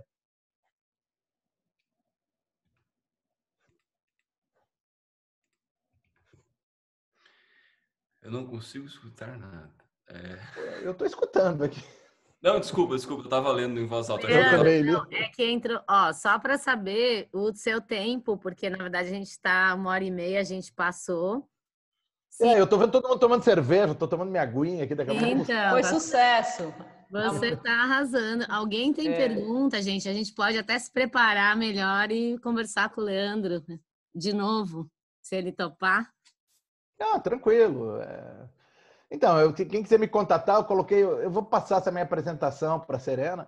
Uh, o, Passa aqui, conta... não dá para passar aqui? Não sei se eu posso mandar um arquivo, posso? Eu acho que pode. Tem file ali no chat. File no chat, vamos lá. Ah, mas ele tá. Ah, eu baixei ele. Baixei, eu mando passo para vocês. Se não, você me passa, a gente disponibiliza também. Ah, fa... ah, tudo bem, não, já vou filá-lo aqui. Leandro. Ah, dá para pegar direto do Google Drive, que maravilha. Você é um ótimo cliente para EP Energetics. EP Energetics? What is this? What is this? É, pesquisa o Doni Epstein, só para dar uma cutucada no seu blog, que faz tempo que você não fala de quiropraxia. Faz, tem coisa mais interessante. Doni Epstein, são os gateways, os gateways. Tenho medo de apanhar isso aí. Pô, eu bruxaria. Pra ter noção, tem umas, coisas, tem umas, coisas, na quiropraxia que embrulha o estômago de metade dos quiropraxistas. então, o buraco é fundo. É, é, a gente tem. Por isso que, que nem o Rafael falou antes, a gente não se ajuda também. Não, mas é que eu, eu, eu entendo também. A origem da quiropraxia passa por coisas meio metafísicas, né? E a ciência não, não, não consegue lidar com coisas Não explica tudo, entendeu? Não explica, desculpa. É, o problema, o problema eu dei é uma contorcida ali, eu dei uma contorcida no EP Energetics. Eu vou testar com o Leandro porque não tem ajuste mecânico, ele não vai ter medo. É só axé. Ah, tá bom. Deixa é bem isso, axé. É... Mas, enfim, é, a, questão é histórica, entende? Do jeito que a quiropraxia surgiu, na época que ela surgiu, ela surgiu utilizando a mesma forma de conhecimento científico que existia na época, Isso. que era a elaboração de uma teoria, bota na prática, testa, vê se funciona, onde não existia ainda uma popularização dos ensaios clínicos randomizados, inclusive na área médica. Imagina, a gente está falando de 1895, Vai ver o primeiro antibiótico surgiu 50 e poucos anos depois. O termo neurônio não existia ainda. Exatamente. Então, aqui Eu voltei falar, só para falar uma coisa disso de dentro da ciência, de uma forma muito interessantemente. Eu voltei para falar uma coisa sobre os de origem. A origem da medicina foi praticamente no xamanismo. Dá 6 mil anos de vantagem para a gente que a gente também vai ter método. É verdade. Não, a medicina é mais complicada, ela veio de duas vertentes. Né? Tinha os clínicos, que eram os xamãs, e tinha os barbeiros. Né? Os cirurgiões eram barbeiros. E Até pouco tempo. A né? intervenção era uma que fosse muito rápida, porque eles só faziam amputações, né? Então tinha que ser rápido e embebedar o cara com anestesia, né? É impressionante. A história da medicina é muito impressionante. Ah, mas a história do primeiro ensaio clínico randomizado também é muito legal. Agora, como é que era o nome do cara mesmo? Alguém lembra historicamente? O cara, o, o, estudo comparado foi o cara que descobriu a vitamina C. Isso, era um, médico naval, né? As pessoas Eu não lembro o nome dele agora, me fugiu. É o cara que inventou o grupo de controle. Está em tudo que é livro de, sobre ciência. Eles mencionam. Eu é. não mencionei uma coisa que eu, eu queria mencionar quando o Daniel falou de metodologia. Tem um outro filósofo da ciência do século XX que é muito importante, que é o Feyerabend, que tem um livro legal que chama Contra o Método. Então, ele conta uma história que para vou super simplificar o que ele argumenta, mas é muito legal. Ele, ele é um filósofo que sabia muita lógica, ele usa operações lógicas. Mas ele diz o seguinte: quando a gente conta a história da ciência, é a história de vencedores. Né? Então, a gente conta a história como se a gente tivesse levantado uma hipótese, bolado o modelo, vai lá testar. E na verdade não é assim. A gente, a gente também parte de um viés. A gente vê uma coisa que funciona e a gente conta a história para parecer que a gente tinha feito uma coisa muito mais heróica do que a gente fez. Né? E eu recomendo muito que vocês, vocês é o Paul Feyerabend, exatamente. Vocês já devem ter contato com ele. É muito, muito interessante. Porque a ciência, eu insisto, é, é uma atividade humana, cultural, como outras atividades. Então, ela passa por, por, por eh, todas as idiosincrasias da natureza humana. Os cientistas mentem, fraudam, falseiam. Sim. É. Sobre o, o Lakatoshi e o Feyerabend, é, é, interessante que eles iam escrever um livro juntos, mas Isso. o Paul morreu, né? Eles faziam o livro deles, o For and Against the Method, né? A favor e contra o método.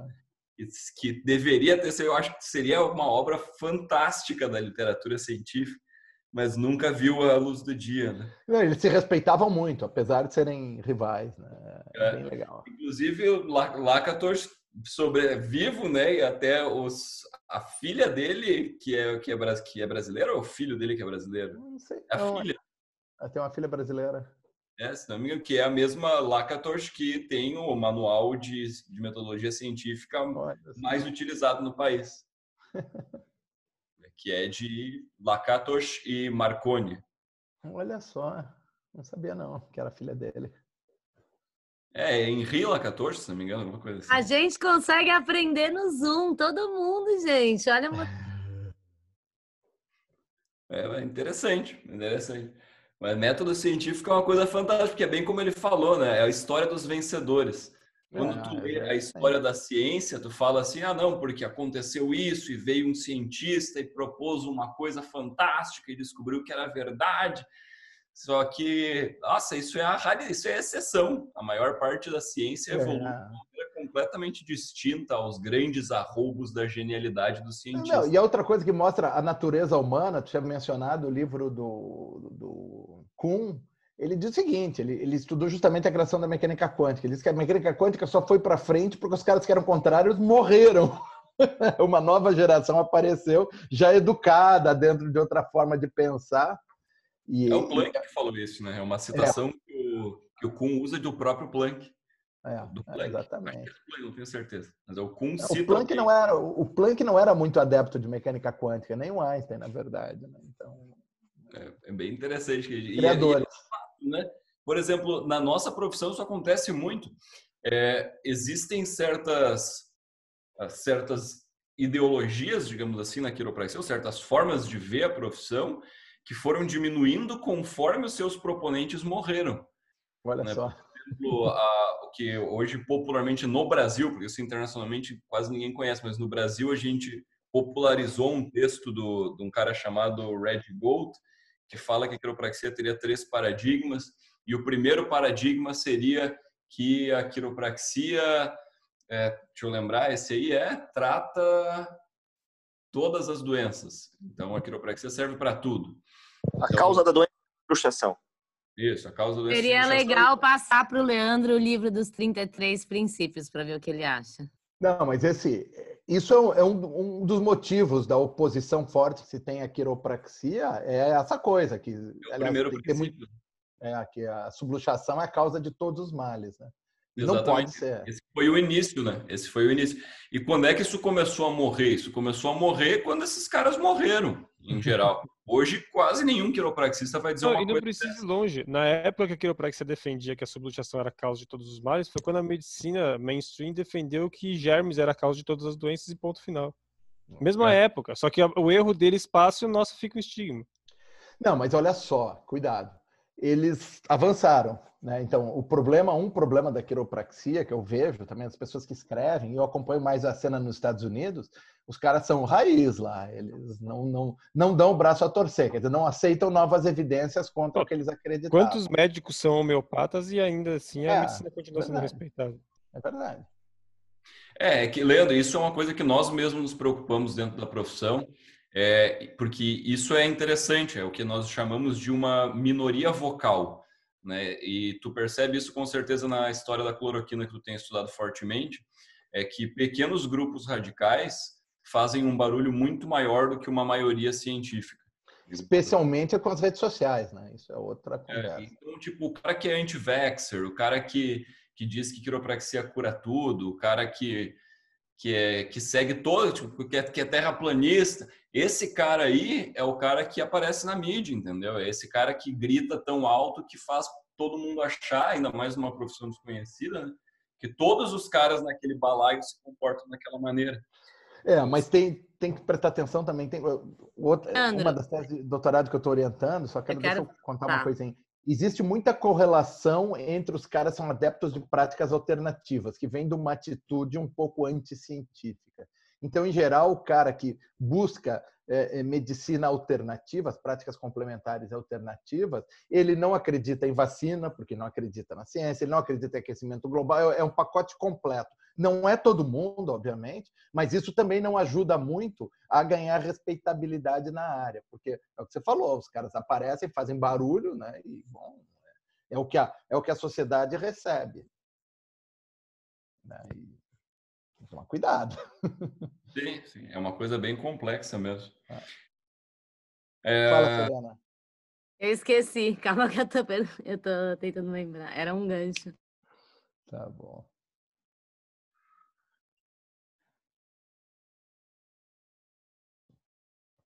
Fala, Fernando, tô vendo, tá? tá Olha tá que a minha memória é a melhor memória que eu conheço eu não. Não, eu- eu- deixa eu fazer uma provocação, então.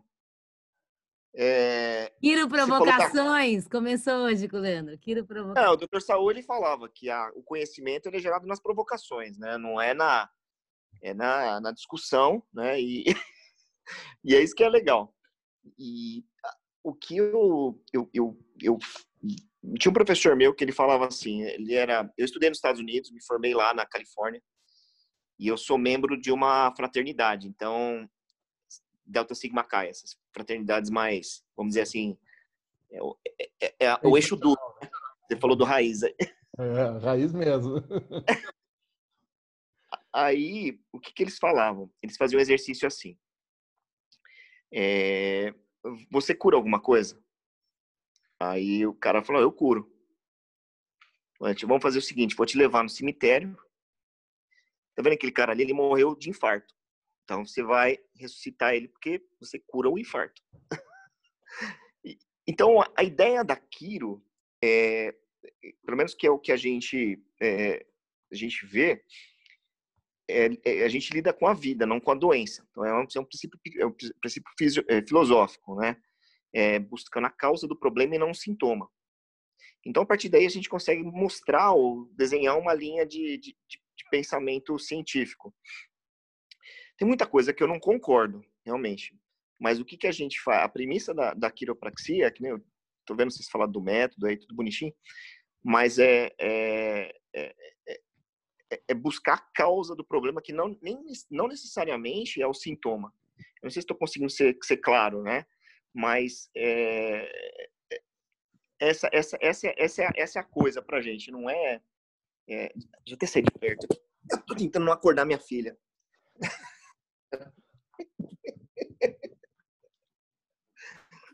Pronto, acho que agora vai ficar legal. Então, é, se acabar a bateria, me desculpa. Então, é, é, a, a, a provocação é e que talvez não faça muito sentido para você, mas como como a, a ciência hoje ela tenta curar ou fazer o trabalho que o, você está falando da vacina, né? Então a vacina ela não é um, eu, eu, eu tomo vacina, minha filha toma todas as vacinas, tá? Eu sou contra isso. Mas a vacina ela não é natural. Então, tecnicamente, você está colocando uma, um agente externo criado pelo homem para simular uma doença para o corpo reagir. E é por isso que o quiropraxista ele é assim, o raiz. Muitos dos meus colegas são assim. Eu até tirei um post porque a ideia do meu post era criar um, um, um, uma discussão no meio. Quer dizer, você é, você conseguir ensinar o corpo antes dele ficar doente. Talvez seja a ideia da vacina. Mas o quiropraxista raiz, mais tradicionalista, ele não acredita nisso. Ele acha que é alguma coisa mais, mais é, é uma coisa que vai prejudicar o desenvolvimento natural do seu corpo. Então, uh, esse, essa, essa é a mente do quiropraxista americano, né? Com relação à vacinação. Uh, e a filosofia, você, né, é, é, é, hoje é a minha, a minha grande pegada, estudar a filosofia do pensamento dos antigos, que nem o Daniel estava falando, do paradigma 1, realmente morreu, que é o toda toda doença tem, são três paradigmas, né? O primeiro é toda doença tem uma causa, é a subluxação. O segundo é o maior, que é o, o medicalizado, né? A parte de tratar doença, que você faz diagnóstico e tratamento de lombalgia e a quiropraxia no terceiro, que eu, eu acho uma besteira esses paradigmas, né? Mas o terceiro é, é quiropraxia é boa para tudo e um tratamento para nada. Então, se você ajustar a pessoa a vomitar, é bom. Se a pessoa não vomitar, também é bom. Então, é win-win. Posso pegar um gancho, Fernando? Posso pegar um gancho? Era isso que eu queria falar, Leandro. O que, que é você... É só... desse papo da, da inata, de homeostase, de autorregulação do corpo, de inteligência do corpo, porque isso é que é muito forte nos Estados Unidos. Só estou fazendo um parênteses rápido. Pode continuar, Fernando. Não, então, é só para. É só pra, é só pra, então, aqui já não é uma live, isso aqui já virou um sequestro do cara. Não, não, é só, só essa aí. Acabou. Vou tomar uma atitude aqui. Eu vou. Eu tô ouvindo vocês, eu tirei meu fone, mas eu tô falando que vou buscar cerveja. Só vocês bebem, cara? Pode eu tô ouvindo, pode continuar. Obrigada, Leandro. Obrigada. pode continuar na boa. Ô, Leandro, eu ouvi o Silvio que eu Vou buscar uma IPA espanhola aqui. Só enquanto você pega a IPA. O vitalismo, né, que fala de inteligência inata, que está falando de homeostase, na verdade. Então, a gente tem um sistema de autorregulação. Quando o Faquini fala, por que, que cicatriza o seu corpo? Processo de cicatrização, não sei o que lá. A linguagem para explicar o que acontece com as células, tudo bem. Mas o seu corpo faz isso, né? É, tudo bem, a ciência só existe quando existe o ser humano, mas sem ser humano nós temos inteligências também. Universais, Copérnico, ele Carpo de, como é que era o outro? O Hipócrates, que falou para a gente olhar os males da saúde, vamos olhar para a espinha, Katsu. Então, essa parte a gente fica meio perdido, porque a gente fala, Quiropraxia é filosofia, ciência e arte. Minha mãe, que é artista, fala, não é nenhum dos três. Bom, tá, a gente é o quê? A gente tem uma crise de identidade. A gente pode usar métodos, é, embasamentos científicos. O Rousseau falava lá em 1700 que a medicina estava virando moda, que ninguém que tinha que fazer na vida resolveu cuidar do corpo. E o corpo não é para tem que usar na vida. Né? Isso em 1700, quando você falou que começou ali o estudo científico. Isso quem falou foi o Silvio Molo, vitalista. Então, vamos pensar. Ai, não, deixa, deixa eu só retomar uma coisinha que o Fernando falou, que eu acho que a Vivi não está mais ouvindo aqui, mas faz sentido para a pergunta que ela fez. Ah, ele falou ah, que o quiropraxista não trata só da doença, trata de todo o paciente. E é por isso que ela tem efeitos que não têm a ver com o que ela acha que está fazendo. Né? Quer dizer, é, é, e é, hoje a medicina, a prática médica, o que eu falei isso aí, mudou muito, justamente porque os médicos mais é, tradicionais se deram conta que o atendimento feito nas práticas alternativas, as consultas demoram mais, você ouve o paciente, você conversa com o paciente, você valoriza o paciente, e isso faz bem para o paciente. Ele pode melhorar coisas que são meio intangíveis para a gente. Né? E é, é a coisa do uma defeito. disfunção erétil que a Vivi mencionou, que a foi quem foi a missa? Foi a Vivi, eu acho. É, Alguém mencionou aí no chat, né? Daí é bem tangível. Foi a Vitória, não? Uma piada com as palavras. É Não, mas a? Cada gente, a pessoa se trata, gosta de ser bem tratada. Então, quer dizer, tá, tá- faz sentido. Agora, o, o, o- eu acho que é, é um pouco parada no tempo essa visão dos americanos. Né? Quer dizer, que o mundo mudou e eles estão parados. Agora, eu não teria essa preocupação se é filosofia, ciência e arte. É super bonito você dizer isso. Eu diria que tem pouca ciência. Mas, eh, bom, vamos lá, né? Quer dizer, vocês estão ter A minha, interessados. a minha Ah, tese, também. a Tem minha tese que está sendo escrita é de que é uma protociência. É, pode ser, pode ser, pode ser. Agora, é, é claro que tem que saber entrar na, na- na- nas idiosincrasias da- das- dos opositores à prática, né? Quer entender por quê, o que, que eles reclamam. Então, eu valorizo muito base científica nas recalque. coisas que eu faço para o meu corpo. Alguém ele fala, ah, mas a vacina não é, na- não é da natureza. A vacina, a gente hoje entende como é que uma vacina funciona e por que, que ela funciona. A gente entende todo o, o, o que se chama de sistema imunológico, de como que o, o corpo Não responde. importa. Hã? Não importa. Importa não se é importava. eficiente e se tem resultado. Se tu entende não Correto, importa. correto, correto. Mas isso não é exatamente Ana, científico. É, é, é a é, gente é conseguir. Você parou na metade. Mas olha só, como você entende hoje a maneira como se pesquisa, não sei se vocês estão acompanhando as pesquisas sobre vacinas, mas a maneira como se pesquisa a vacina hoje é muito diferente do que se fazia na época do Pasteur. Quer dizer, hoje, a- inclusive, essa vacina da AstraZeneca, se der certo, é uma vacina que envolve engenharia genética, quer dizer, você mudar o RNA do vírus. E isso não se sabia fazer antes. Isso tudo vem do conhecimento, de se entender. Ó, gente, aquela curva da explosão populacional da Terra é uma coisa muito impressionante para mim. Eu, eu fui procurar aquela curva para fazer essa apresentação e ela é muito mais rápida do que eu imaginava. E isso só vem porque a gente está aprendendo os mecanismos, a gente está conseguindo fazer coisas melhores, a gente está conseguindo ter mais conforto. A gente hoje vive o dobro do que a gente vivia há 200 anos atrás, menos 150 anos atrás. É impressionante isso. Nós aqui, possivelmente, vários de nós vão passar de 100 anos. Por quê? Como a gente entende o- o- os mecanismos, como a gente entende os mecanismos hoje, a gente sabe eh, se posicionar perante eles, a gente sabe encontrar soluções para problemas. né? Então, eh, tudo isso vem do pensamento científico. E, claro, é o que eu tinha falado antes, a, a ciência é um pouco vítima do seu sucesso nesse sentido, porque todo mundo acha que para ter validade precisa ter base científica. O que eu estou insistindo é que não, não precisa. E às vezes até não tem como, especialmente em práticas de saúde. Então, eh, ciência é um assunto complicado. Fantástico.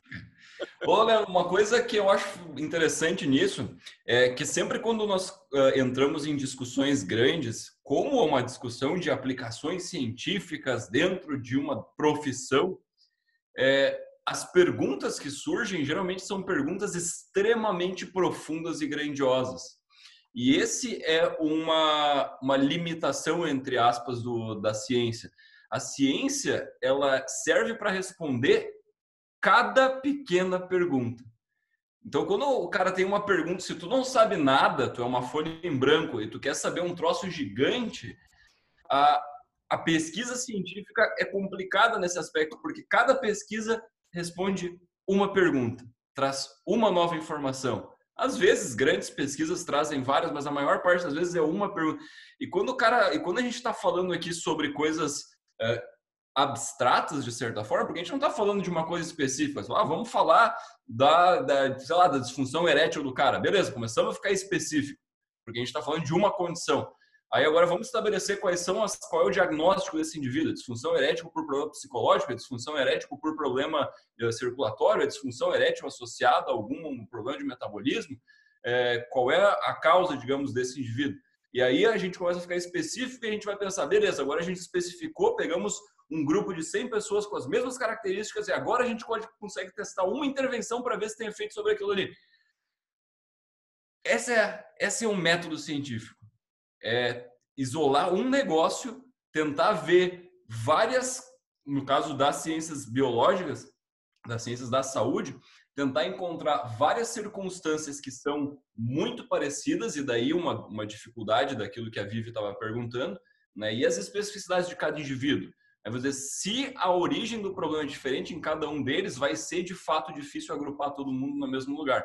Mas, só fazendo um parênteses aqui sobre aquela coisa da Vivi de antes, é, se os três falaram que tem problemas com insatisfação no trabalho, saibamos todos nós que um dos maiores preditores para o desenvolvimento de dor lombar que existem não tem nada a ver com biomecânica, não tem nada a ver com a tua atividade, uh, o que tu faz com o teu corpo, se tu treina, se tu não treina, se tu, se tu é, tem uma boa genética ou não tem na coluna, tem a ver com se tu está insatisfeito no trabalho. Insatisfação laboral é o maior contributivo para a dor lombar que tem. Então, se é. os três estão falando que estão insatisfeitos no trabalho, o tratamento. Aí, cadê a filha do Tesla aqui? Não sei não, se ela já saiu. Não, tá, a Carol tá aí. aí não, foi dormir.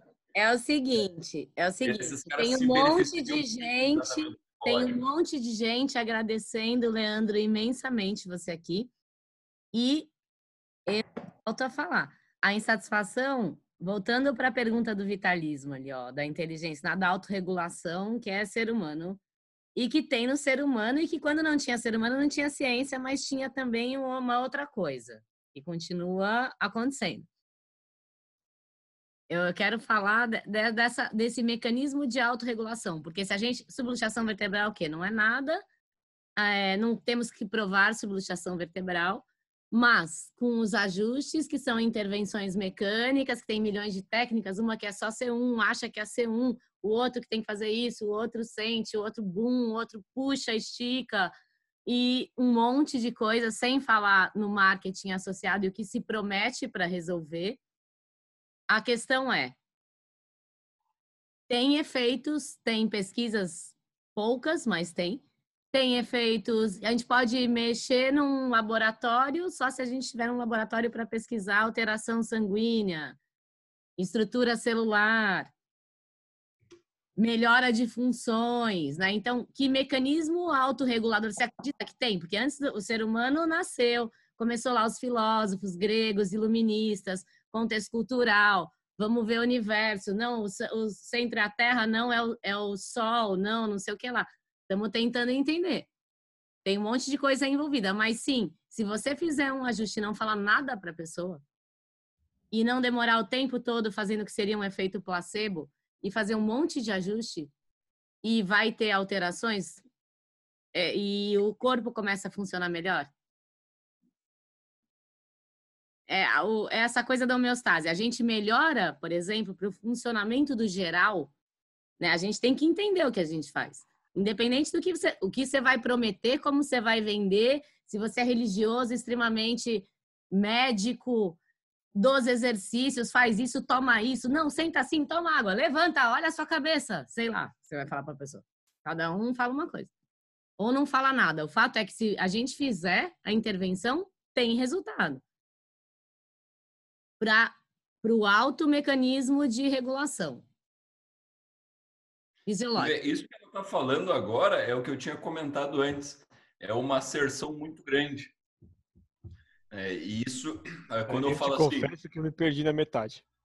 É, eu acho que a lógica simples é o fundamento da, daquilo que diz tipo assim, ó, o, tu remove uma interferência, tu melhora a capacidade de, inata do corpo de se defender de qualquer coisa. Então, tu melhoraria a tua resiliência, algo assim. E, claro, em princípio, isso gera, isso gera poderia, eu poderia chamar isso de uma hipótese, porque isso pode me gerar algo testável. Então vamos lá, vamos testar isso. E só que o que a ciência pode fazer? Uma coisa de cada vez. Então vamos testar. Bota essa intervenção e escolhe uma variável que tu julga ser uma variável relacionada à resiliência. Aí vamos dizer, sei lá, diminuição no, na tua taxa de infecção quando exposto de uma forma homogênea a determinado patógeno. Aí escolhe um vírus qualquer, tá na moda Covid, beleza. É o que a ACA acho que estava tentando fazer. Então tá, tu quer fazer um teste para ver se o cara, se essa intervenção serve como prevenção ao melhorar o sistema imune, dá para fazer o teste. Vamos tentar falsear isso aí. Qual é que é o teste? Joga um grupo enorme de gente sobre tratamentos, sobre cuidados quiropráticos, compara esse grupo com uma pessoa que está tendo um outro tipo de cuidado similar, mas diferente, joga todo mundo exposto ao mesmo vírus e vê se a taxa de infecção é diferente de um versus no outro e vê se a evolução da doença é diferente de um versus no outro. Se tu tiver alguma diferença, a gente pode estar tá começando a perceber que de fato existe alguma coisa nesse sentido para aquele vírus. Não, eu mas... não posso generalizar para outros, mas para aquele ali. Marquine, eu só quero deixar a pergunta, desculpa interromper, porque, por exemplo, o problema das pessoas que têm atividade laboral no computador, que tem lombalgia, também quem não suporta o marido, a mulher, o filho, tem problema com a mãe, com o relacionamento, sei lá, a conta bancária, tudo isso também gera dor, também gera estresse, você percebe? Por que, que é que ele fica sentado e não que ele não suporta a mulher e o marido, né? Entendeu? Você não sabe dizer por que, que é aquilo.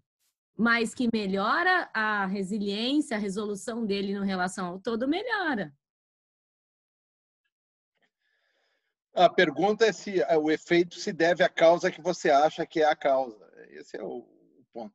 É, eu só queria fazer uma complementando o que o Daniel falou faz muito sentido, mas isso nos fenômenos que nós chamamos de fenômenos lineares, onde a, a resposta é proporcional à causa, né?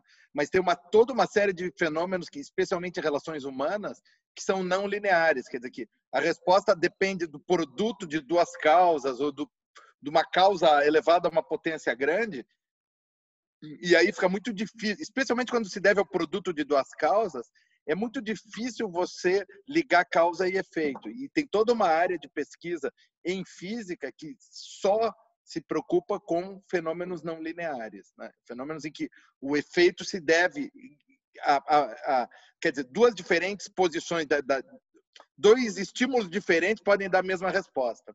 Então, é, e, e, isso é muito comum nas humanidades e nas, e, e nas ciências da saúde. Então, isso também é um problema para vocês. Eu estou vendo que vocês, muitas das falas de vocês estão relacionadas a bem-estar, que é uma coisa não linear. Né? O cara briga com a mulher, a mulher briga com o cara, o cara, sabe, não está contente com o trabalho, não está contente com alguma coisa da vida dele. Tá Bom, Quando cara... vocês querem, vocês sabem.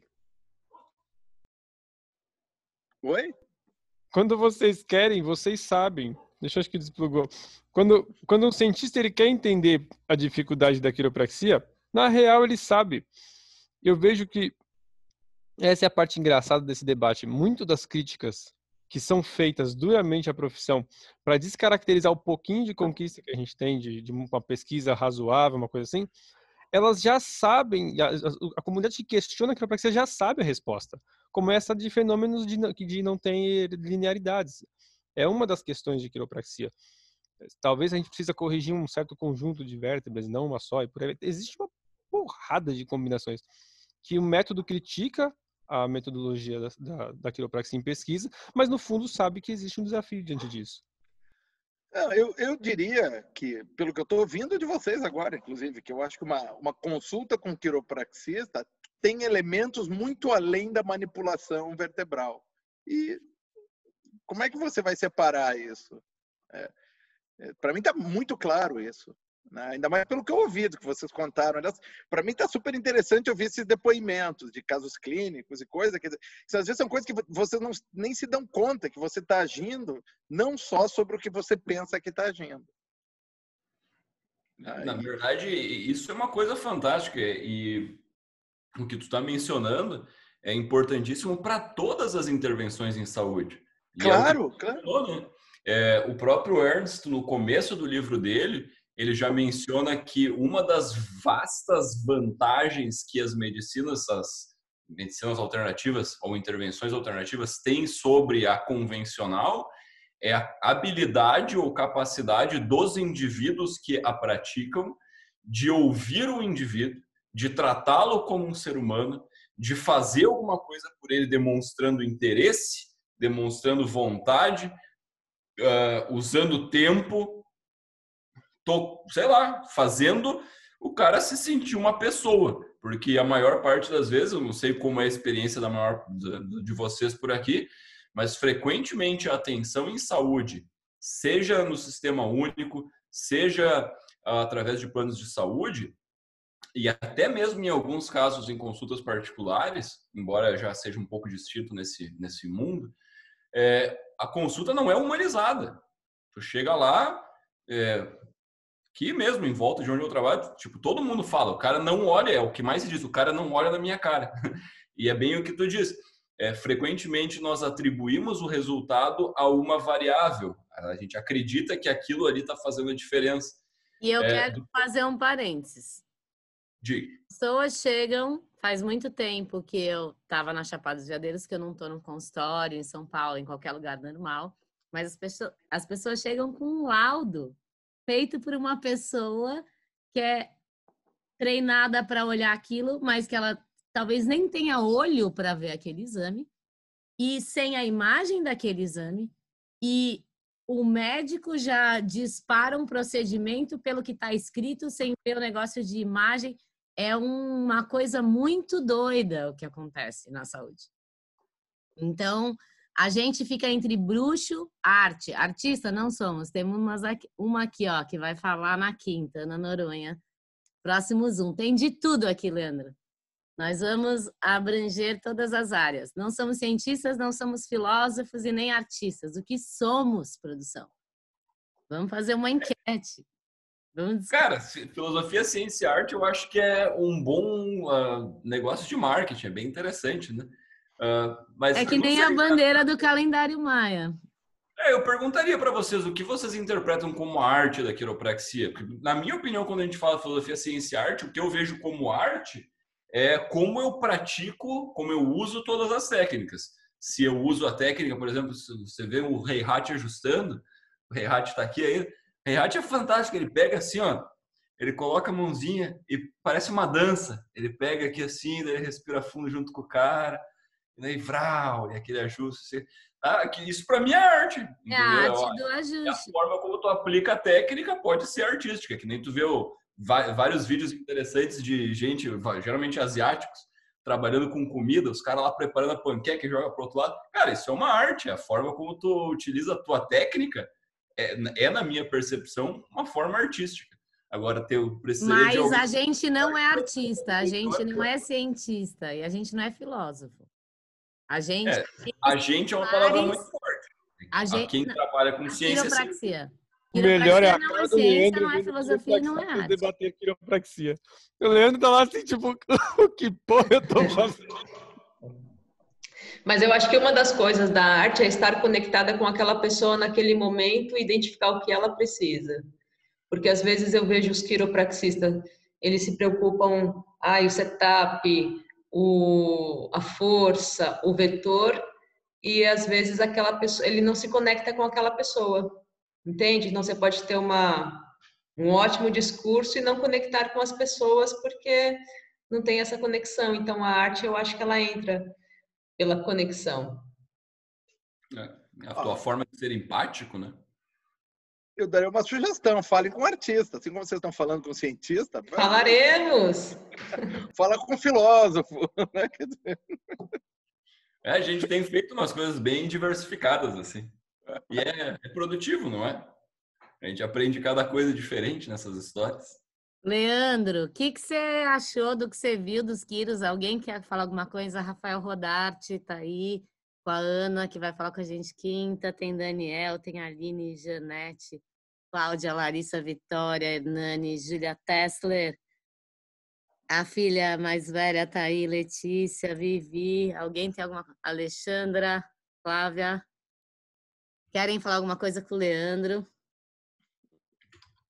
Senão o Leandro vai ter que escrever no blog depois. Fala alguma coisa pra gente, Leandro. O que você achou do encontro? É, achei interessante. Estou é... botando o endereço do blog aí o, eu achei interessante a conversa. É, a gente sempre aprende. É, eu acho, achei muito legal a preocupação de vocês com ciência, né? É, e eu acho que isso não é só é o que tinha falado, não é só de vocês. Eu acho que é, é um pouco o preço que a ciência, que o establishment científico paga pelo seu sucesso. Todo mundo precisa ter uma validação científica que às vezes, na minha opinião, não é tão importante. Eu acho que, especialmente quando a gente trata de bem-estar, que é uma coisa muito subjetiva, como já foi largamente mencionado, é muito possível que você tenha saídas que não são científicas que resolvem as coisas para as pessoas. Ah, o que eu quis chamar atenção para, eu quero que vocês sempre pensem naquela, naquele filme do do metrô. Aquilo é, é, é muito importante nisso aí. Será que a causa do efeito que eu estou vendo é o que eu acho que é a causa que eu estou percebendo ou será que tem alguma outra coisa por trás? Eu acho que isso é a base da ciência na área da, das ciências médicas. Né? A gente se deixa enganar muito fácil porque a gente não se dá conta do, do que, que vem junto com um, procedimento que a gente faz. E é comum isso em medicina, é, é, em ciências da saúde em geral, em psicologia também. Quer dizer, você atribui um, um, efeito a uma causa quando você, na verdade, está trazendo muita coisa junto. É isso. É, se vocês começarem a pensar nisso, eu acho que foi um sucesso essa conversa. Eu teria uma pergunta final, Leandro, que é mais ou menos perto disso que tu está falando. Que assim, é, eu, por exemplo, eu sou extremamente cético quanto a tudo. É, tanto que quando a Serena me convidou para fazer essa mediação, eu achei incrível, porque eu pensei, ah, mas olha só, eu li o currículo, vi as coisas que postaram, pensei, legal, um cara que pensa, parece que tem o mesmo ceticismo. Eu me senti, de certa forma, representado. É, mas uma das coisas interessantes para quem trabalha com seres humanos, atendendo seres humanos para tentar resolver problemas deles, é que mesmo que eu não acredite tanto nas causas como nos efeitos, aquele indivíduo chega cheio de crenças, tanto das causas como dos uh, motivos ou da, da lógica que gera o resultado que ele está percebendo no corpo dele. E por mais que eu tente explicar, é muito difícil que tu obtenha qualquer compreensão profunda de de coisas complexas como causa e efeito. Então eu perguntaria para ti, não é quiropraxista, é, como educador, mas alguém que, que tem tentado divulgar a ciência da maneira mais abrangente possível, é, qual é a tua experiência em convencimento de pessoas? Quando tu conversa com alguém, é, me dê alguns relatos positivos e negativos da tua experiência de convencimento do método científico como um bom método para navegar o mundo. É, é uma coisa muito difícil. E se fosse fácil, já estava feito. Né?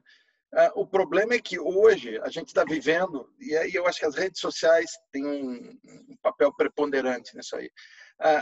As pessoas estão confundindo muito a identidade delas com a percepção de mundo delas. Então, é, um aluno meu está estudando esse fenômeno de terra plana aqui no Brasil. Né? E, por incrível que pareça, a maior parte das pessoas que acreditam em terra plana não acreditam em terra plana.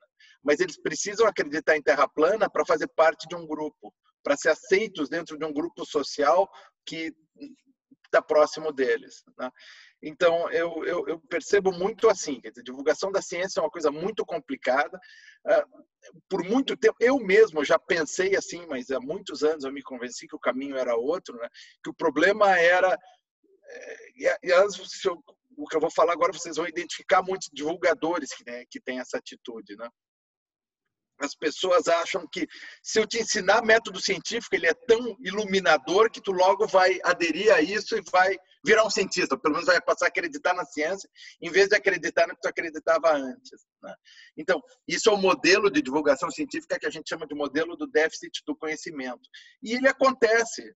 A grande parte da divulgação científica aqui no Brasil parte desse princípio, que se eu mostrar para as pessoas a ciência, elas vão entender as coisas. E não é isso, porque Hoje, a, negação da ciência ou não entender os processos científicos tem muito a ver com a identidade das pessoas, com participar de um grupo de pares. Então, é muito complicado, porque Pô, essa coisa da cloroquina, que eu adoro esse exemplo, né? eu tenho trabalhado, tenho publicado sobre isso.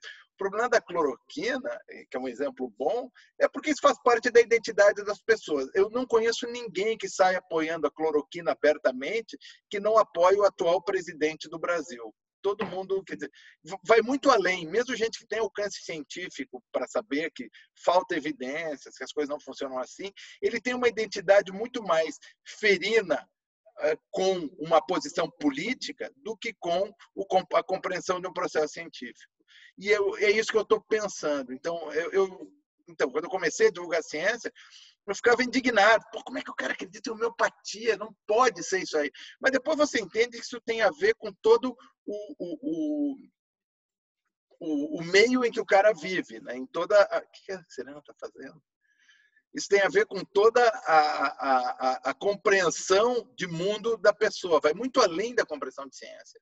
Então, por isso que eu insisto que ciência, a maca dela, ciência é muito mais uma maneira da gente entender o mundo do que uma maneira de uh, uh, levar sua vida. E eu acho uma pena que grandes decisões são tomadas sem levar em conta o que a ciência tem para trazer. A ciência é responsável a compreensão de fenômenos naturais é responsável pelo bem-estar que a gente tem hoje. Nós somos 8, quase 8 bilhões de pessoas no mundo e nós vivemos 80 para 100 anos. Né? Então, divulgar a ciência é só tentar instigar as pessoas a entender o processo e a ver como isso já muda a maneira como elas entendem a, a, a natureza. É muito fácil. A gente está aqui passivamente usando computadores ou celulares ou coisas altamente tecnológicas. O que tem de conhecimento ali dentro, a gente não teria se a gente não tivesse inventado a ciência. Então é bom sempre olhar, hum, isso aí pode ter alguma coisa interessante. E a ciência tem suas limitações, quer dizer, ela não resolve todos os problemas, especialmente ela se presta muito mal para problemas muito complexos, onde tem muitos elementos que confundem o, que confundem a objetividade. E, bom, a gente tem que entender isso.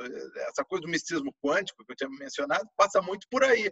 Você sabe que mecânica quântica é importante, então você quer aplicar isso a tudo. Tudo agora é quântico. Quer dizer, não. É, e normalmente as pessoas que falam disso não entendem o que é mecânica quântica. É, é assim, então, eu acho que o grande desafio é esse, é Sim, mostrar para as pessoas teoria... que elas podem ter uma identidade não científica, mas ainda assim entender ciência e entender como é que a ciência funciona. Diga, Selena. Não, eu ia brincar. Alguém quer falar alguma coisa? A gente está abusando do Leandro. Ó, são 11 horas, começamos às 8h30. É que eu tô velho, eu durmo pouco agora. Tudo bem. Mas alguém quer falar com o Leandro? Mas. Olha, tá. A única coisa que eu falaria assim, ó. Eu queria falar é... uma coisa, Leandro. Se a gente conseguir abrir um curso de quiropraxia, você vem dar aula pra gente? Numa... Não. Não? não. Você não gosta da gente? Não, porque, de novo, eu, eu sou cientista e eu faço as coisas pautado pela ciência. Né? E, como foi mais do que falado aqui, temos pouca ciência no, na quiropraxia. Então, eu não poderia dar um curso para vocês. Uma matéria, por exemplo?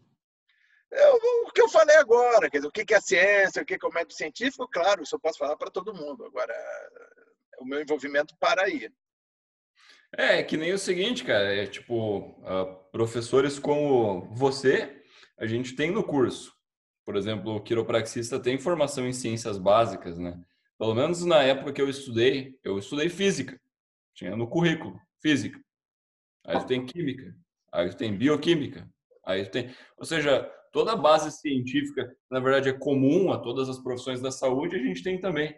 É, a questão aqui é um pouco complexa. Eu, eu, percebo que a tua visão do que é a profissão quiropraxia é, é que se tu lê o Wikipedia, me parece que o que tu entende de quiropraxia é o que está ali.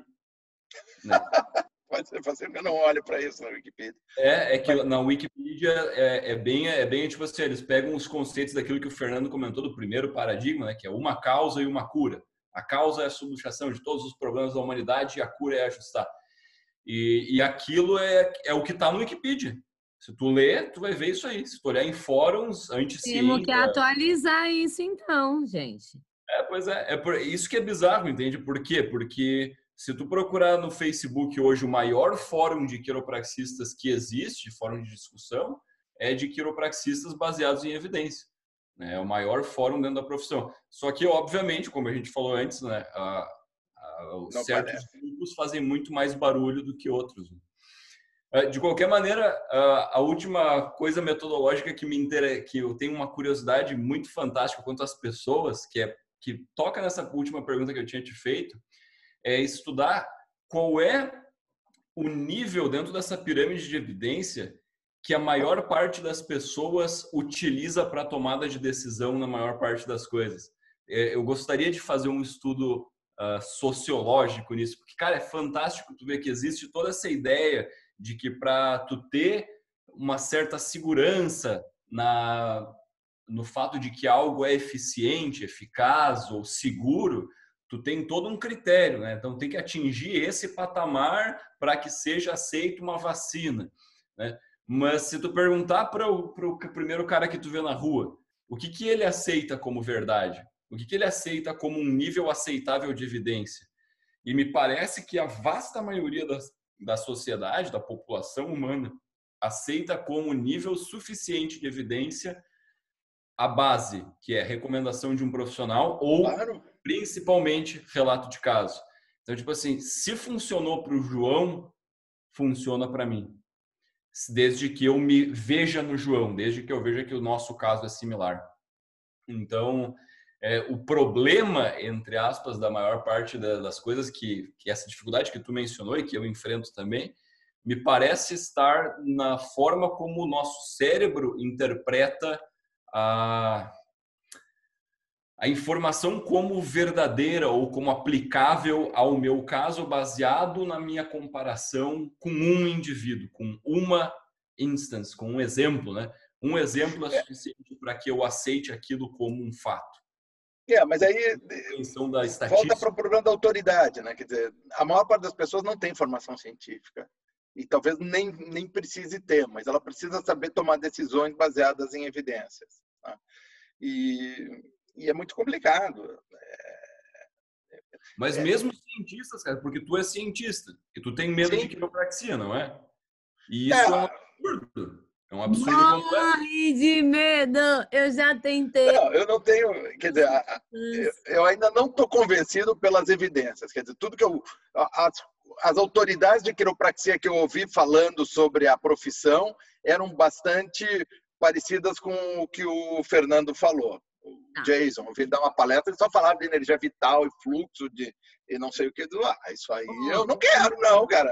Leandro, não. eu quero propor uma coisa aqui com testemunhas, porque você temos aqui 16 pessoas, mas ficaram algumas duas horas e meia. Se você topar uma próxima, a gente vai fazer uma busca das pesquisas em quiropraxia e fazer uma com você, mandar você na prévia só para você chegar e escrachar, falar isso aqui não diz nada, isso aqui paciência não diz nada, pode dizer para isso o que você acha.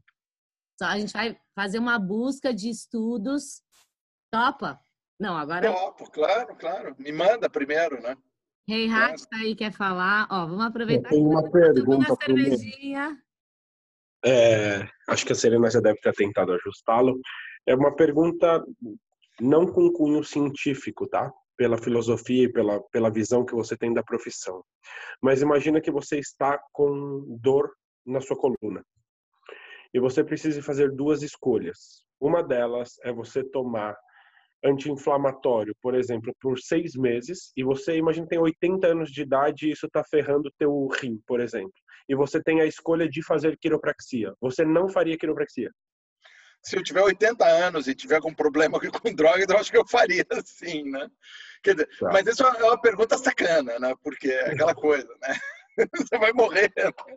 É, não, de novo, é, eu acho que. E, e, outra coisa, eu já vi perto de mim pessoas terem é, efeitos muito benéficos com quiropraxia.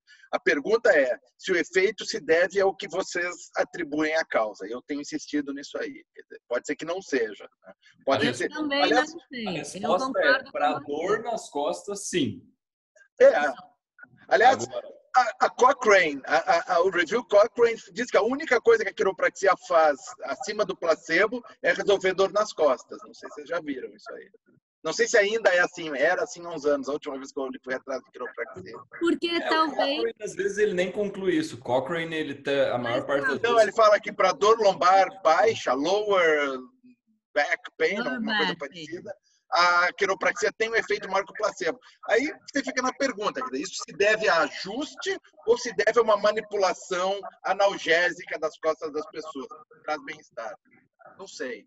Leandro, Então, a gente então, ainda não tem pesquisas nem interação suficiente com outras áreas médicas para usar, por exemplo, eu não sei se seria possível, mas um laboratório de física, straight science, os, os crazy de cervical alta num ajuste para velocidade, não sei, para algumas coisas, interagir com outras áreas na biologia, com alteração de telômero, não sei nem o que é telômero, mas está dentro da célula, membrana celular. O outro faz. Telômero é o que causa o envelhecimento. Mas calma, é diferente então? Vamos Causa envelhecimento é uma massagem. Ó, vamos pensar, gente. Se eu faço uma pesquisa que eu estou mexendo, independente de melhorar sintoma ou não, pode melhorar muito o sintoma e não ter alteração na membrana celular e alguns indicadores sanguíneos. E pode melhorar sintomas, piorar sintomas, melhorar muitos sintomas com ajuste ou com miofacial. A gente consegue diferenciar isso? A gente precisa de laboratório. Pelo menos para pesquisar, para falar, gente, não, isso aqui é baboseira. A gente não, vamos abrir igreja, vamos falar de inteligência inata, vamos conversar com a pessoa, botar um uniforme de super-herói, sei lá, entendeu? Fazer um monte de teste. Olha, o seu joelho levantou, pum! Isso é o reflexo XKT. Puta, que legal.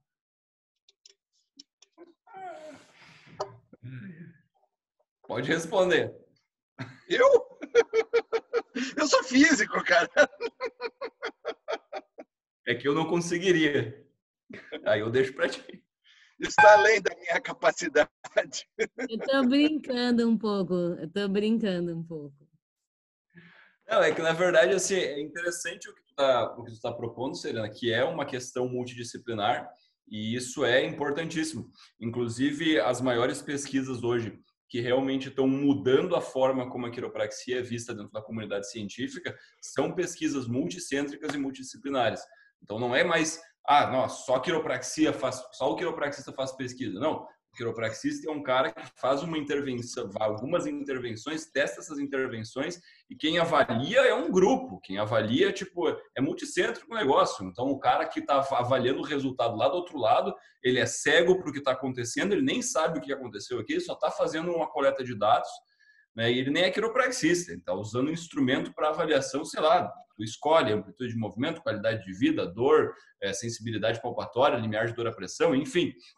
E a partir disso, a gente tem resultados que são incontestáveis, entende? Então, é, até a própria questão de utilização do, do termo alternativo, se as pessoas me perguntam, Daniel, tu, tu é quiropraxista, tu é da medicina alternativa? Eu digo, eu não, porque eu, por exemplo, eu não me proponho a tratar coisas que eu sei que o que eu faço não tem evidência.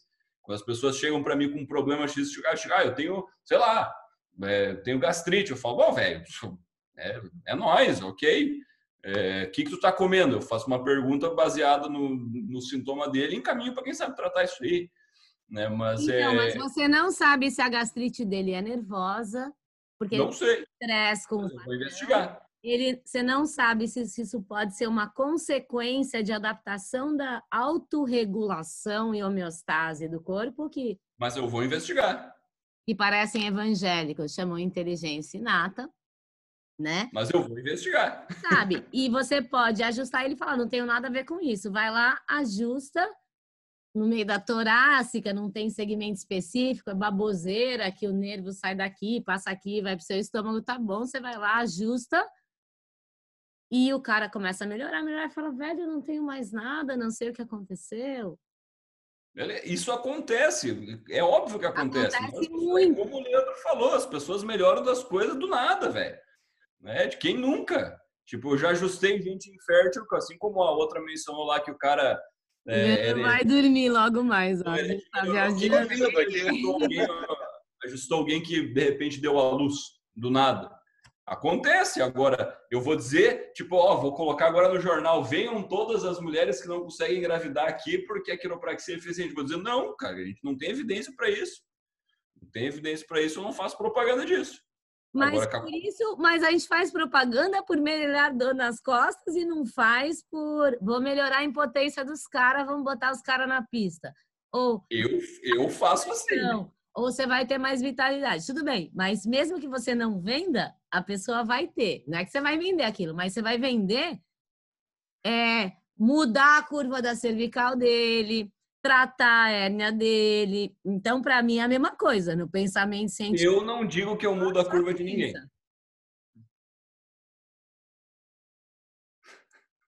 Mas, bom, a gente está numa discussão um pouquinho, né? Discussão DR agora, né? É avançada, vai. Leandrão, pode finalizar. Ô, Leandro, se, se, o senhor tiver com dificuldade de engravidar, não me procure.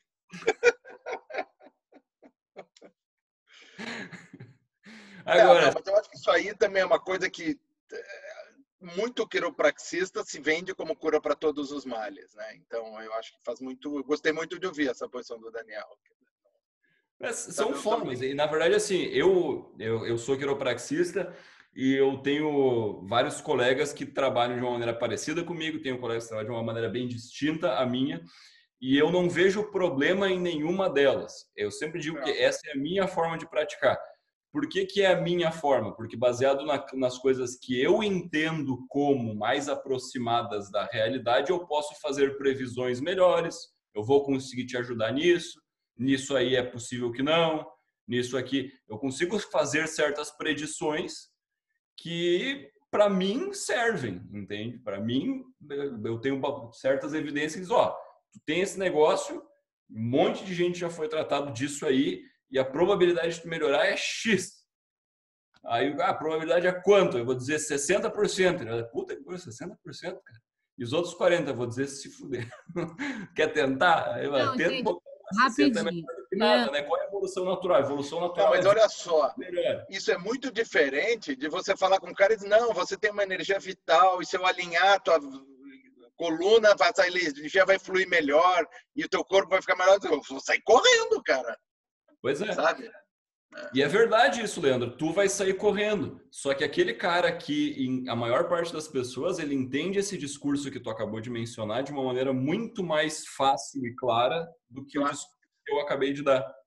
Claro, Mas, claro. Eu falar em probabilidade, eu vou dizer, cara, assim, ó, eu vou fazer tal procedimento, existe a probabilidade de aproximadamente 47% de que tu melhore em aproximadamente 5 dias, com desvio padrão de 3, né? E no caso, o outro vai dizer assim: veja bem, não existe processo que não exija tempo. Nós faremos um tratamento que vai remover a origem do seu problema e a força que fez o seu corpo vai curar o seu corpo desde que não haja interferência. Então vem aqui, a gente vai fazer esse processo, tu vai perceber na hora como o processo de cura começou. A cura está em você, né? É. tu percebe a diferença dos discursos? É, é uma coisa gritante. Mas também é gritante é o ego do cara que acha que tem conhecimento, também é do médico que vai lá e te dá um discurso do que você fez, o que você não fez na tua vida, o que você tem que comer, o que você tem que fazer, o que você tem que tomar e etc. É não, mas aí, para, para, para. O fato do médico ter uma atitude ruim não significa que a outra atitude é boa. Quer dizer, é uma coisa. São variáveis diferentes. Parecendo minha mãe. É. Eu comparo com o pior, porque o médico vem te dar um diagnóstico absurdo, o Kiro vai lá pode falar outra ah, Não é a questão do que se fala, Leandro. Eu quero te perguntar de novo. Existe um sistema na biologia de autorregulação? Célula, mitose, mitocôndria faz isso, ATP energia, não sei o que lá. Temos uma interferência, levei uma facada, plá! O corpo começa, vai, todas as células se recuperam, um, restabelece o corpo. Existe um sistema de autorregulação. Não, a resposta a uma infecção, é isso. É, sim, é uma resposta à infecção. Elas é T4, palavras que a gente entendeu o processo que está acontecendo, mas é um processo é. que acontece, é uma inteligência que não é o ser humano que inventou existe no corpo do ser humano e ele não tem nem controle sobre aquilo, porque às vezes ele faz tudo. Mas isso não é inteligência, isso é um processo bioquímico. Bioquímico. Mas quando um vitalista fala da inteligência, que isso acontece antes do ser humano explicar, de saber o que era. Quem falou que não sabia quando era neurônio em mil e não sei quanto? Não, não, não, não, não. Para, para aí. Vitalismo é uma ideia que não corresponde aos fatos. Já se sabe que isso não está certo. Então, não é um bom modelo. A ciência superou isso. Tem gente que ainda está preso nisso. Esse é o ponto.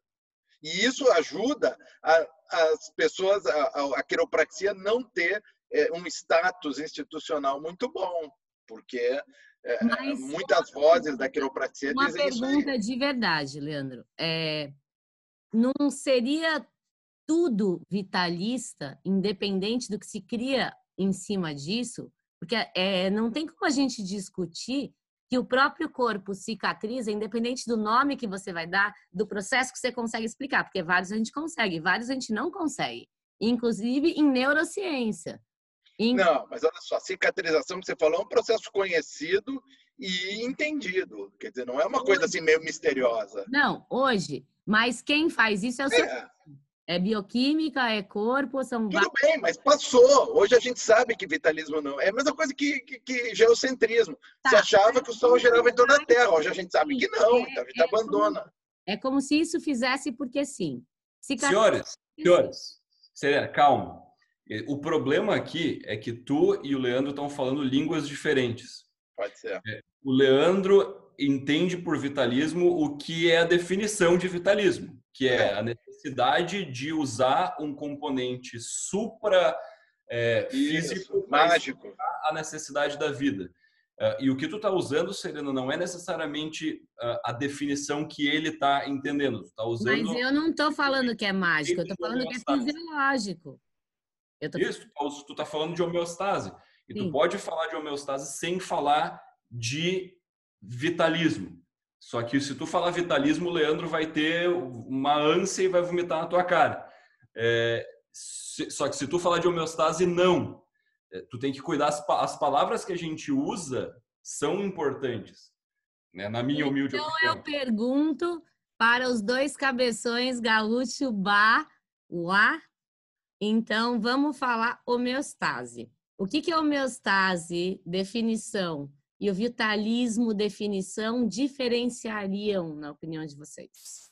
Não estamos falando de ciência, estamos falando de um processo fisiológico ou de uma inteligência inata que a gente nasce com isso. Você nasce, você está lá no útero, apareceu o cordão umbilical, você respira não sei como, o óvulo espermatozoide. A gente está falando desses processos, tá? E acontecem. Homeostase e por que que... Quer que eu comece ou quer começar, Leandro? Homeostase e vitalismo, para mim, são brothers, tipo gêmeos, né? Leandro tem filhas gêmeas, é, tá junto. O que, que seria diferente disso, Leandro? Fala aí.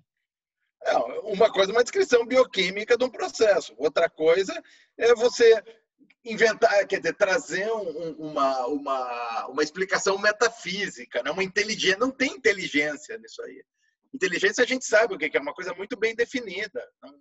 É, processos bioquímicos são processos bioquímicos e conhecidos. Alguns não são muito bem entendidos, mas em geral são bem conhecidos. Inflamação, é uma coisa que hoje a gente entende, sabe que entende muito pouco. A gente achou que entendia e hoje a gente sabe que entende muito pouco. Aliás, Covid de novo, né? Resposta inflamatória para Covid é uma coisa muito complicada. Eu estou entrando, eu estou tomando muito cuidado, porque isso não é minha área, são coisas que eu não entendo muito bem. E, mas eu entendo que tem gente que entende. E não envolve vitalismo, isso envolve processos bioquímicos bem definidos. Produção de proteínas, pro, produções de, de produção de, de, enzimas. Agora, as explicações não são metafísicas. Eu não estou falando da metafísica, estou falando de fisiologia. O corpo sabe, os macrófagos sabem, os leucócitos, as células. Não, eles não sabem, eles não, não. sabem. Eles, eles fazem e não processo... sabem. Então nós somos zumbis por natureza.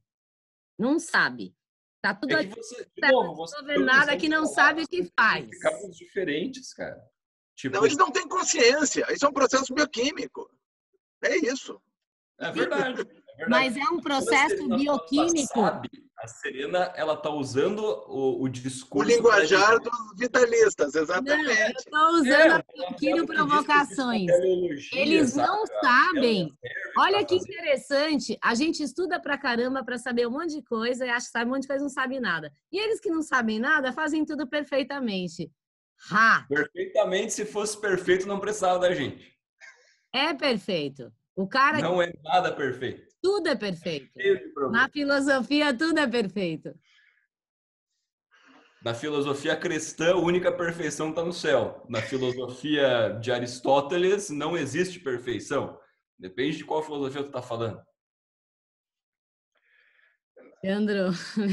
Não, mas aí, mas isso é importante, Serena, porque são conceitos que a ciência entende e sabe por que lado avançar, sabe? Então, se você vem me falar de vitalismo, de inteligência, blá blá, eu vou dizer, a minha a minha reação, você não entende do que, que você está falando. Tá, isso... mas o que a ciência não entende, ela desconsidera como não ah, não. A gente é meio festivo provar o estudo do coleguinha, sendo cientista, psicólogo, não sei o que lá. O que a ciência não entende ou que ela não comprova, não existe. Então é mais egóico que quiropraxista. Você está falando aqui. Não, não senhora. Não, um grupo egóico. Tá falando agora, vamos começar o after. A gente pode falar de vários defeitos da comunidade científica, como foi comentado aqui, e são inumeráveis os defeitos, são gigantescos, até porque uh, o, o, enterprise científico né, é, é, um troço gigante, é um absurdo, então é óbvio que os problemas também são gigantes, é feito por pessoas e todas as pessoas que participam são limitadas, e, as, e é raro tu achar um cientista que seja bom em uma área que não extrapole às vezes em outras, como o Leandro citou os exemplos ganhadores de Nobel lá que falam bobagem em outra área, isso é extremamente comum, todos nós fazemos isso. Eu aqui falando seguido falo um monte de coisa que não está de acordo. Quando eu pulo um pouquinho fora da minha área de conhecimento, eu tô rateando. A ciência tem muito problema. Agora, tu dizer assim que a ciência ignora tudo aquilo que ela não compreende, ou se ela não compreende, ela diz que não existe. Até porque ciência não diz nada, quem diz somos nós, as pessoas que utilizam o método científico para chegar a determinadas conclusões de o que é, o que não é, o que funciona, o que não funciona, como é, como não é. Mas não é que a ciência ignore e diz assim, não, não, isso aqui não existe. O máximo, até porque Popper, que é filósofo da ciência, vai dizer assim, ah, a ciência não pode nem dizer se o negócio é. Ela só pode dizer assim, tá, beleza, a gente não consegue dizer que não é. Ele é bem mais humilde nesse aspecto. Nosso objetivo é dizer assim, ó, tá, beleza, tu tá me dizendo um negócio, eu ainda não consegui provar que é mentira, então de repente pode ser verdade. Mas eu não sei.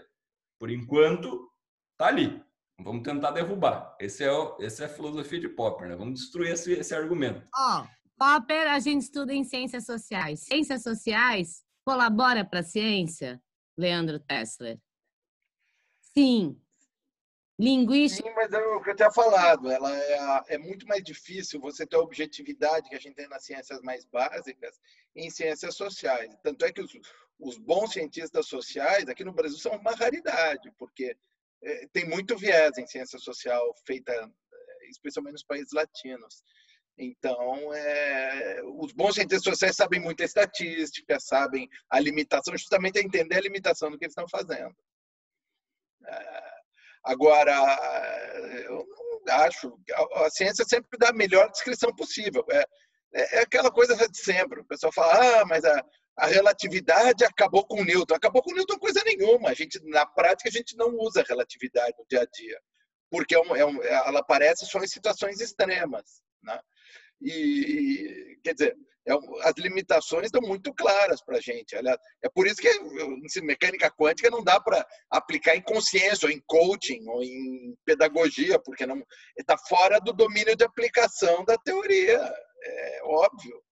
Neo-darwinista, tem cara que acha que economia é darwinismo. Não, evolução se, se aplica a um, um contexto específico. Né?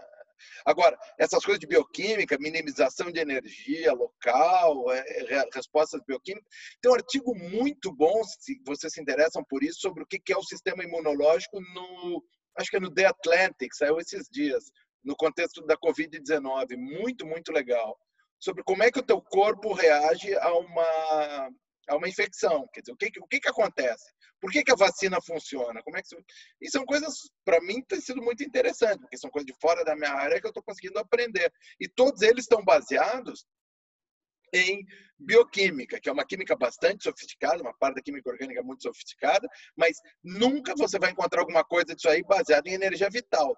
Um bom curso de biologia não vai te falar nada de energia vital. Talvez ele vá falar disso como uma curiosidade histórica, mas hoje a gente sabe que é um conceito que não se aplica ao estudo de, de seres vivos, sabe? É, é assim. É, é um conceito do século XVIII que está ultrapassado. Não funciona mais. Eu tô de boas. Alguém quer fazer mais? Eu também. Eu concordo, Leandro. Eu concordo que os conceitos do século XVIII talvez não funcionem mais. Alguns princípios talvez instiguem ainda. E obrigada pelo papo. Galera, quer perguntar alguma coisa? Não, não vamos ficar a madrugada inteira, são 11h30. Estou preocupada com o Leandro, na verdade. Paquini é o mediador aí. eu tô, eu tô passando uma situação legal. Eu, tô, eu vou dar um curso de epidemiologia para físicos semestre que vem. Divulga, divulga então. Põe o link aqui. Epidemiologia para físicos? É, epidemiologia é modelagem física. É isso. E os bons epidemiologistas são físicos. O Ferguson é físico, ou estatísticos em geral. Né? Então, eu achei que tem um espaço para os meus alunos do estudo de física entenderem um pouco mais sobre como é que as epidemias se propagam. E tem uma matemática pesada. Eu estou estudando isso agora e preparando meu curso para o semestre que vem. Interessante. É assim que eu estou gastando meus dias de quarentena aqui.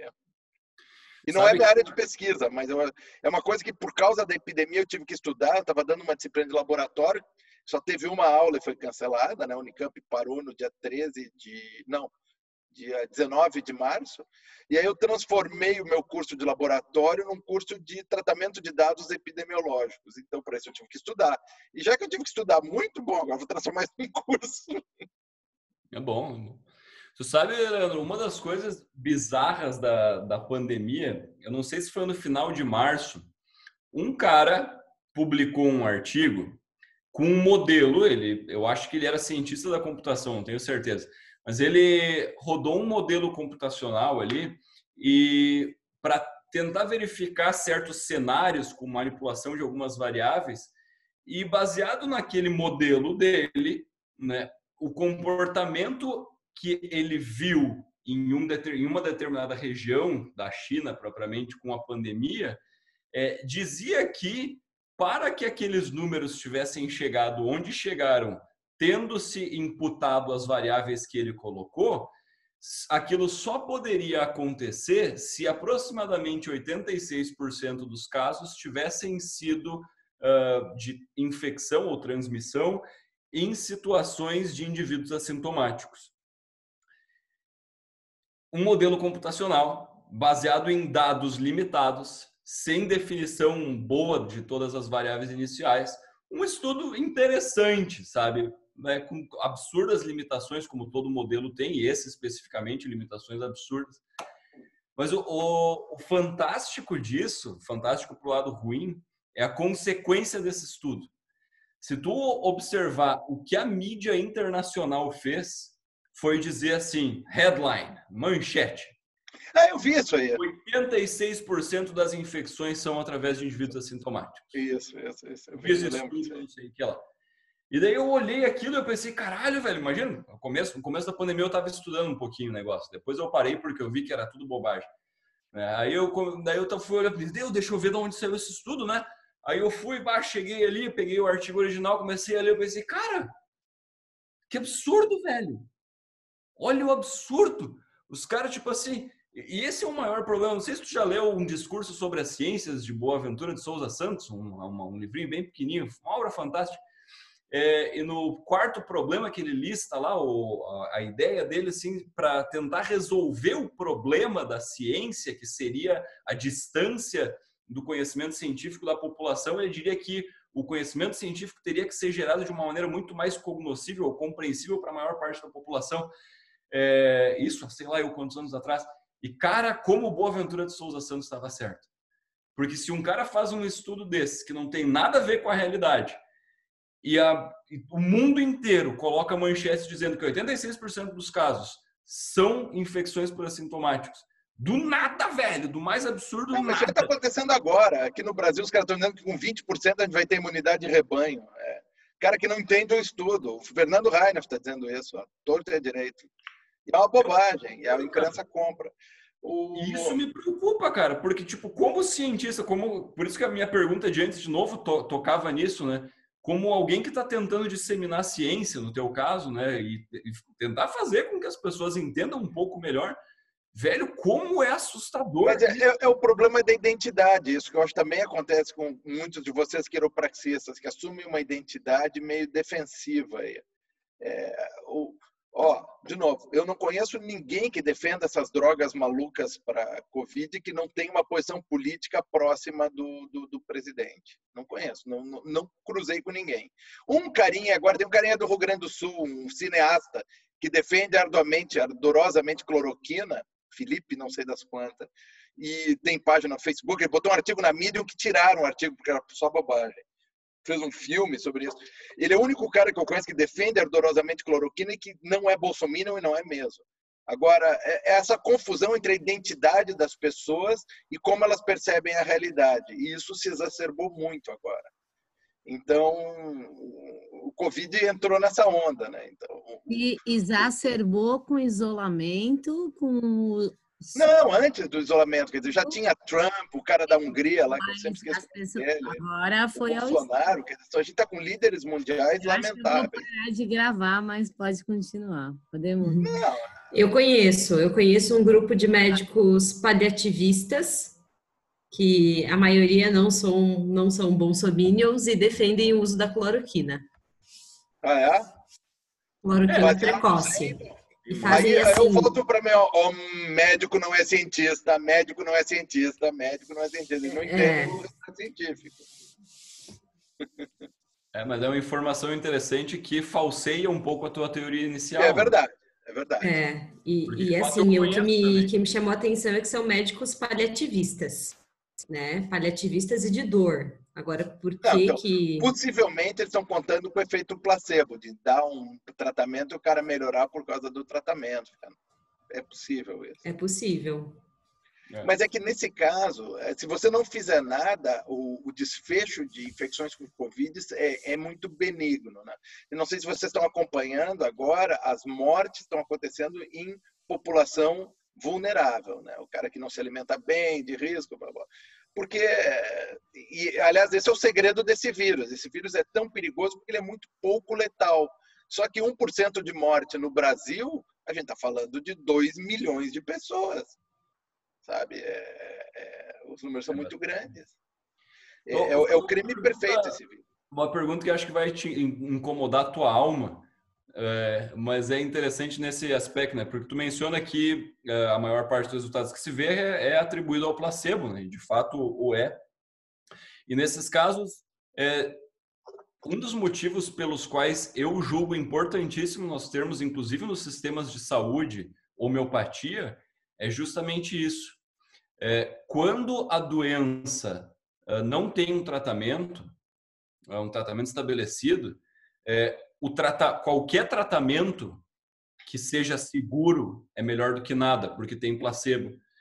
Então, por isso eu acho que existe um valor de tu colocar isso no sistema, que é, cara, as pessoas elas querem tratamento, elas não vão. Não estou equipado para discutir isso. Eu sei que o comitê de ética médica não vai gostar dessa fala. É claro que não para comitê de ética médica, os caras vão querer que exija que haja trials de eficácia. Isso, Mas não faz mais sentido para ti, por exemplo, cara, o cara está com Covid-19, a tua opção de tratamento é cloroquina, que tem certos efeitos adversos em uma mínima percentual da população, versus homeopatia, que tem um percentual de efeito adverso menor, que não é, é nulo, porque existe nocebo também associado a isso, mas é muito mais seguro. Então, não seria mais interessante tu dar para o cara um placebo do que tu dá para o cara um negócio que não que tem um perfil de segurança menor? Não, ou tu não dá nada e diz pro cara, ouve o cara, diz pro cara, vai para casa, descansa, come bem, blá blá, e vai ficar bom, porque ele vai ficar bom. Sim, é, mas ele não vai fazer isso. É, pois é, então, aí entra no problema da prática médica, né? É, E eu não sou médico, eu sou cientista. médico não é cientista, cientista não é médico. Eu nunca entrei, nunca entrei no consultório para tratar alguém. Então, não Mas sei o que te dizer. cientista, tu pode simplesmente olhar alguns artigos que mostram que, de fato, as recomendações de não fazer nada têm um perfil de, de aceitação ridiculamente baixo. É, tu fala pro cara, cara, esse, esse, negócio que tu tem não é nada, é, não precisa fazer nada, só espera. Velho, um, é ínfimo o percentual de pessoas que aceita essa recomendação. Eu, eu truco 12. Eu truco 12. Não, é claro que passa, não, passa por aí. Não quero falar exatamente no exemplo, mas a discussão vai longe. Leandro, você topa falar com a gente depois em assuntos específicos? Topo, estando dentro da minha área de alcance, Mas você acha bem. que você conhece as limitações. Eu acho que você colaborou muito e pode colaborar Legal. com a gente. Mas você conseguiu entender um pouco mais de Kiro, das nossas questões, dos Não, nossos claro. temas, da nossa vontade de tentar mostrar de alguma maneira, se for com a ciência, com a filosofia, com a arte, com outra coisa que não tem nome ainda, que a gente, como é que a gente pode mostrar e contribuir, né, para para a ciência também, para conhecimento não é ciência, né? Ciência é estudo do conhecimento, conhecimento é para produção de ciência, pode não ser, mas não, nem todo conhecimento é ciência, mas ciência é conhecimento. Então, é um produto do conhecimento. Então, a gente te, te, te, quer estudar esse conhecimento, a gente está aprendendo, na verdade. Não tem quiropraxia no Brasil, quase. Aqui, quem está aqui, poucos aqui, tiveram 27, 19, 17, duas horas e meia, três horas falando com você. É um público mais restrito, não necessariamente que não está fazendo um bom trabalho, mas que não tem acesso a isso, que acha ciência uma coisa inacessível, nem sabe o que é ciência na vida dele e convive com ciência. Então, o objetivo da ONG também é trazer isso, entendeu? Um monte de estudante vai ouvir esse podcast, vai abrir. Gente, então peraí, eu tô achando que eu sou um cientista, não, nem médico, não, sou quiropraxista, o que, que eu sou? Pelo menos trazer pergunta, né? Porque o cara quer fazer, a pessoa quer fazer. Você já está ajudando muito. A gente limpou alguns karmas. Fala as palavras finais aí. O que, que você acha? Não, eu gostei muito de conversar com vocês. É, eu achei super interessante, mais ouvido que falar, obviamente. E é isso. Querendo conversar, eu estou à disposição. Eu gosto de falar sobre ciência. Eu, eu, eu sempre gostei disso. Uh, e espero que vocês quem não estava ligado nisso entenda dizer, que, uh, o que, que, é a ciência, para que, que ela serve e como ela é feita. Né? Uh, eu acho que isso. Uh, tem uma frase que eu vi recentemente que é muito boa, do George Box. O George Box é um dos grandes estatísticos do século XX, lá em Wisconsin, Madison. E ele falou uma vez que todos os modelos estão errados, mas alguns são úteis. E isso é a cara da ciência. Né? a gente faz modelos Uh, nenhum modelo está certo, mas alguns modelos permitem que a gente se aproxime de, da, da natureza, né, da realidade. Então, nunca se fala em verdade, nunca se fala em resposta definitiva, a gente sempre busca dar a melhor descrição das coisas. E é isso, se vocês entendem isso, eu, quem não entendia isso passou a entender, então valeu essa conversa. Próxima live no Zoom vai ser com a Alexia. Alexia do Leandro e Alexia do Faquini. A gente vai fazer um dois avançado com os efeitos atrás. Deixa eu ver se eu consigo colocar um efeito aqui, ó. No meu caso agora é a Cortana. Eu vou primeiro colocar esse aqui que é muito legal, que é do Mazua. Eu tenho de fundo eu tenho umas bibliotecas para parecer que você está num lugar cheio de livros, né? É só entrar aqui no quarto da minha mãe que tem biblioteca. Leandro. Gente, eu adorei ser telespectadora hoje, viu? Eu amei. Obrigada, Leandro. Obrigada, Daniel. Nada. E demais. Foi muito legal. Produtivo. Cara, Falou, hoje... gente. Então, boa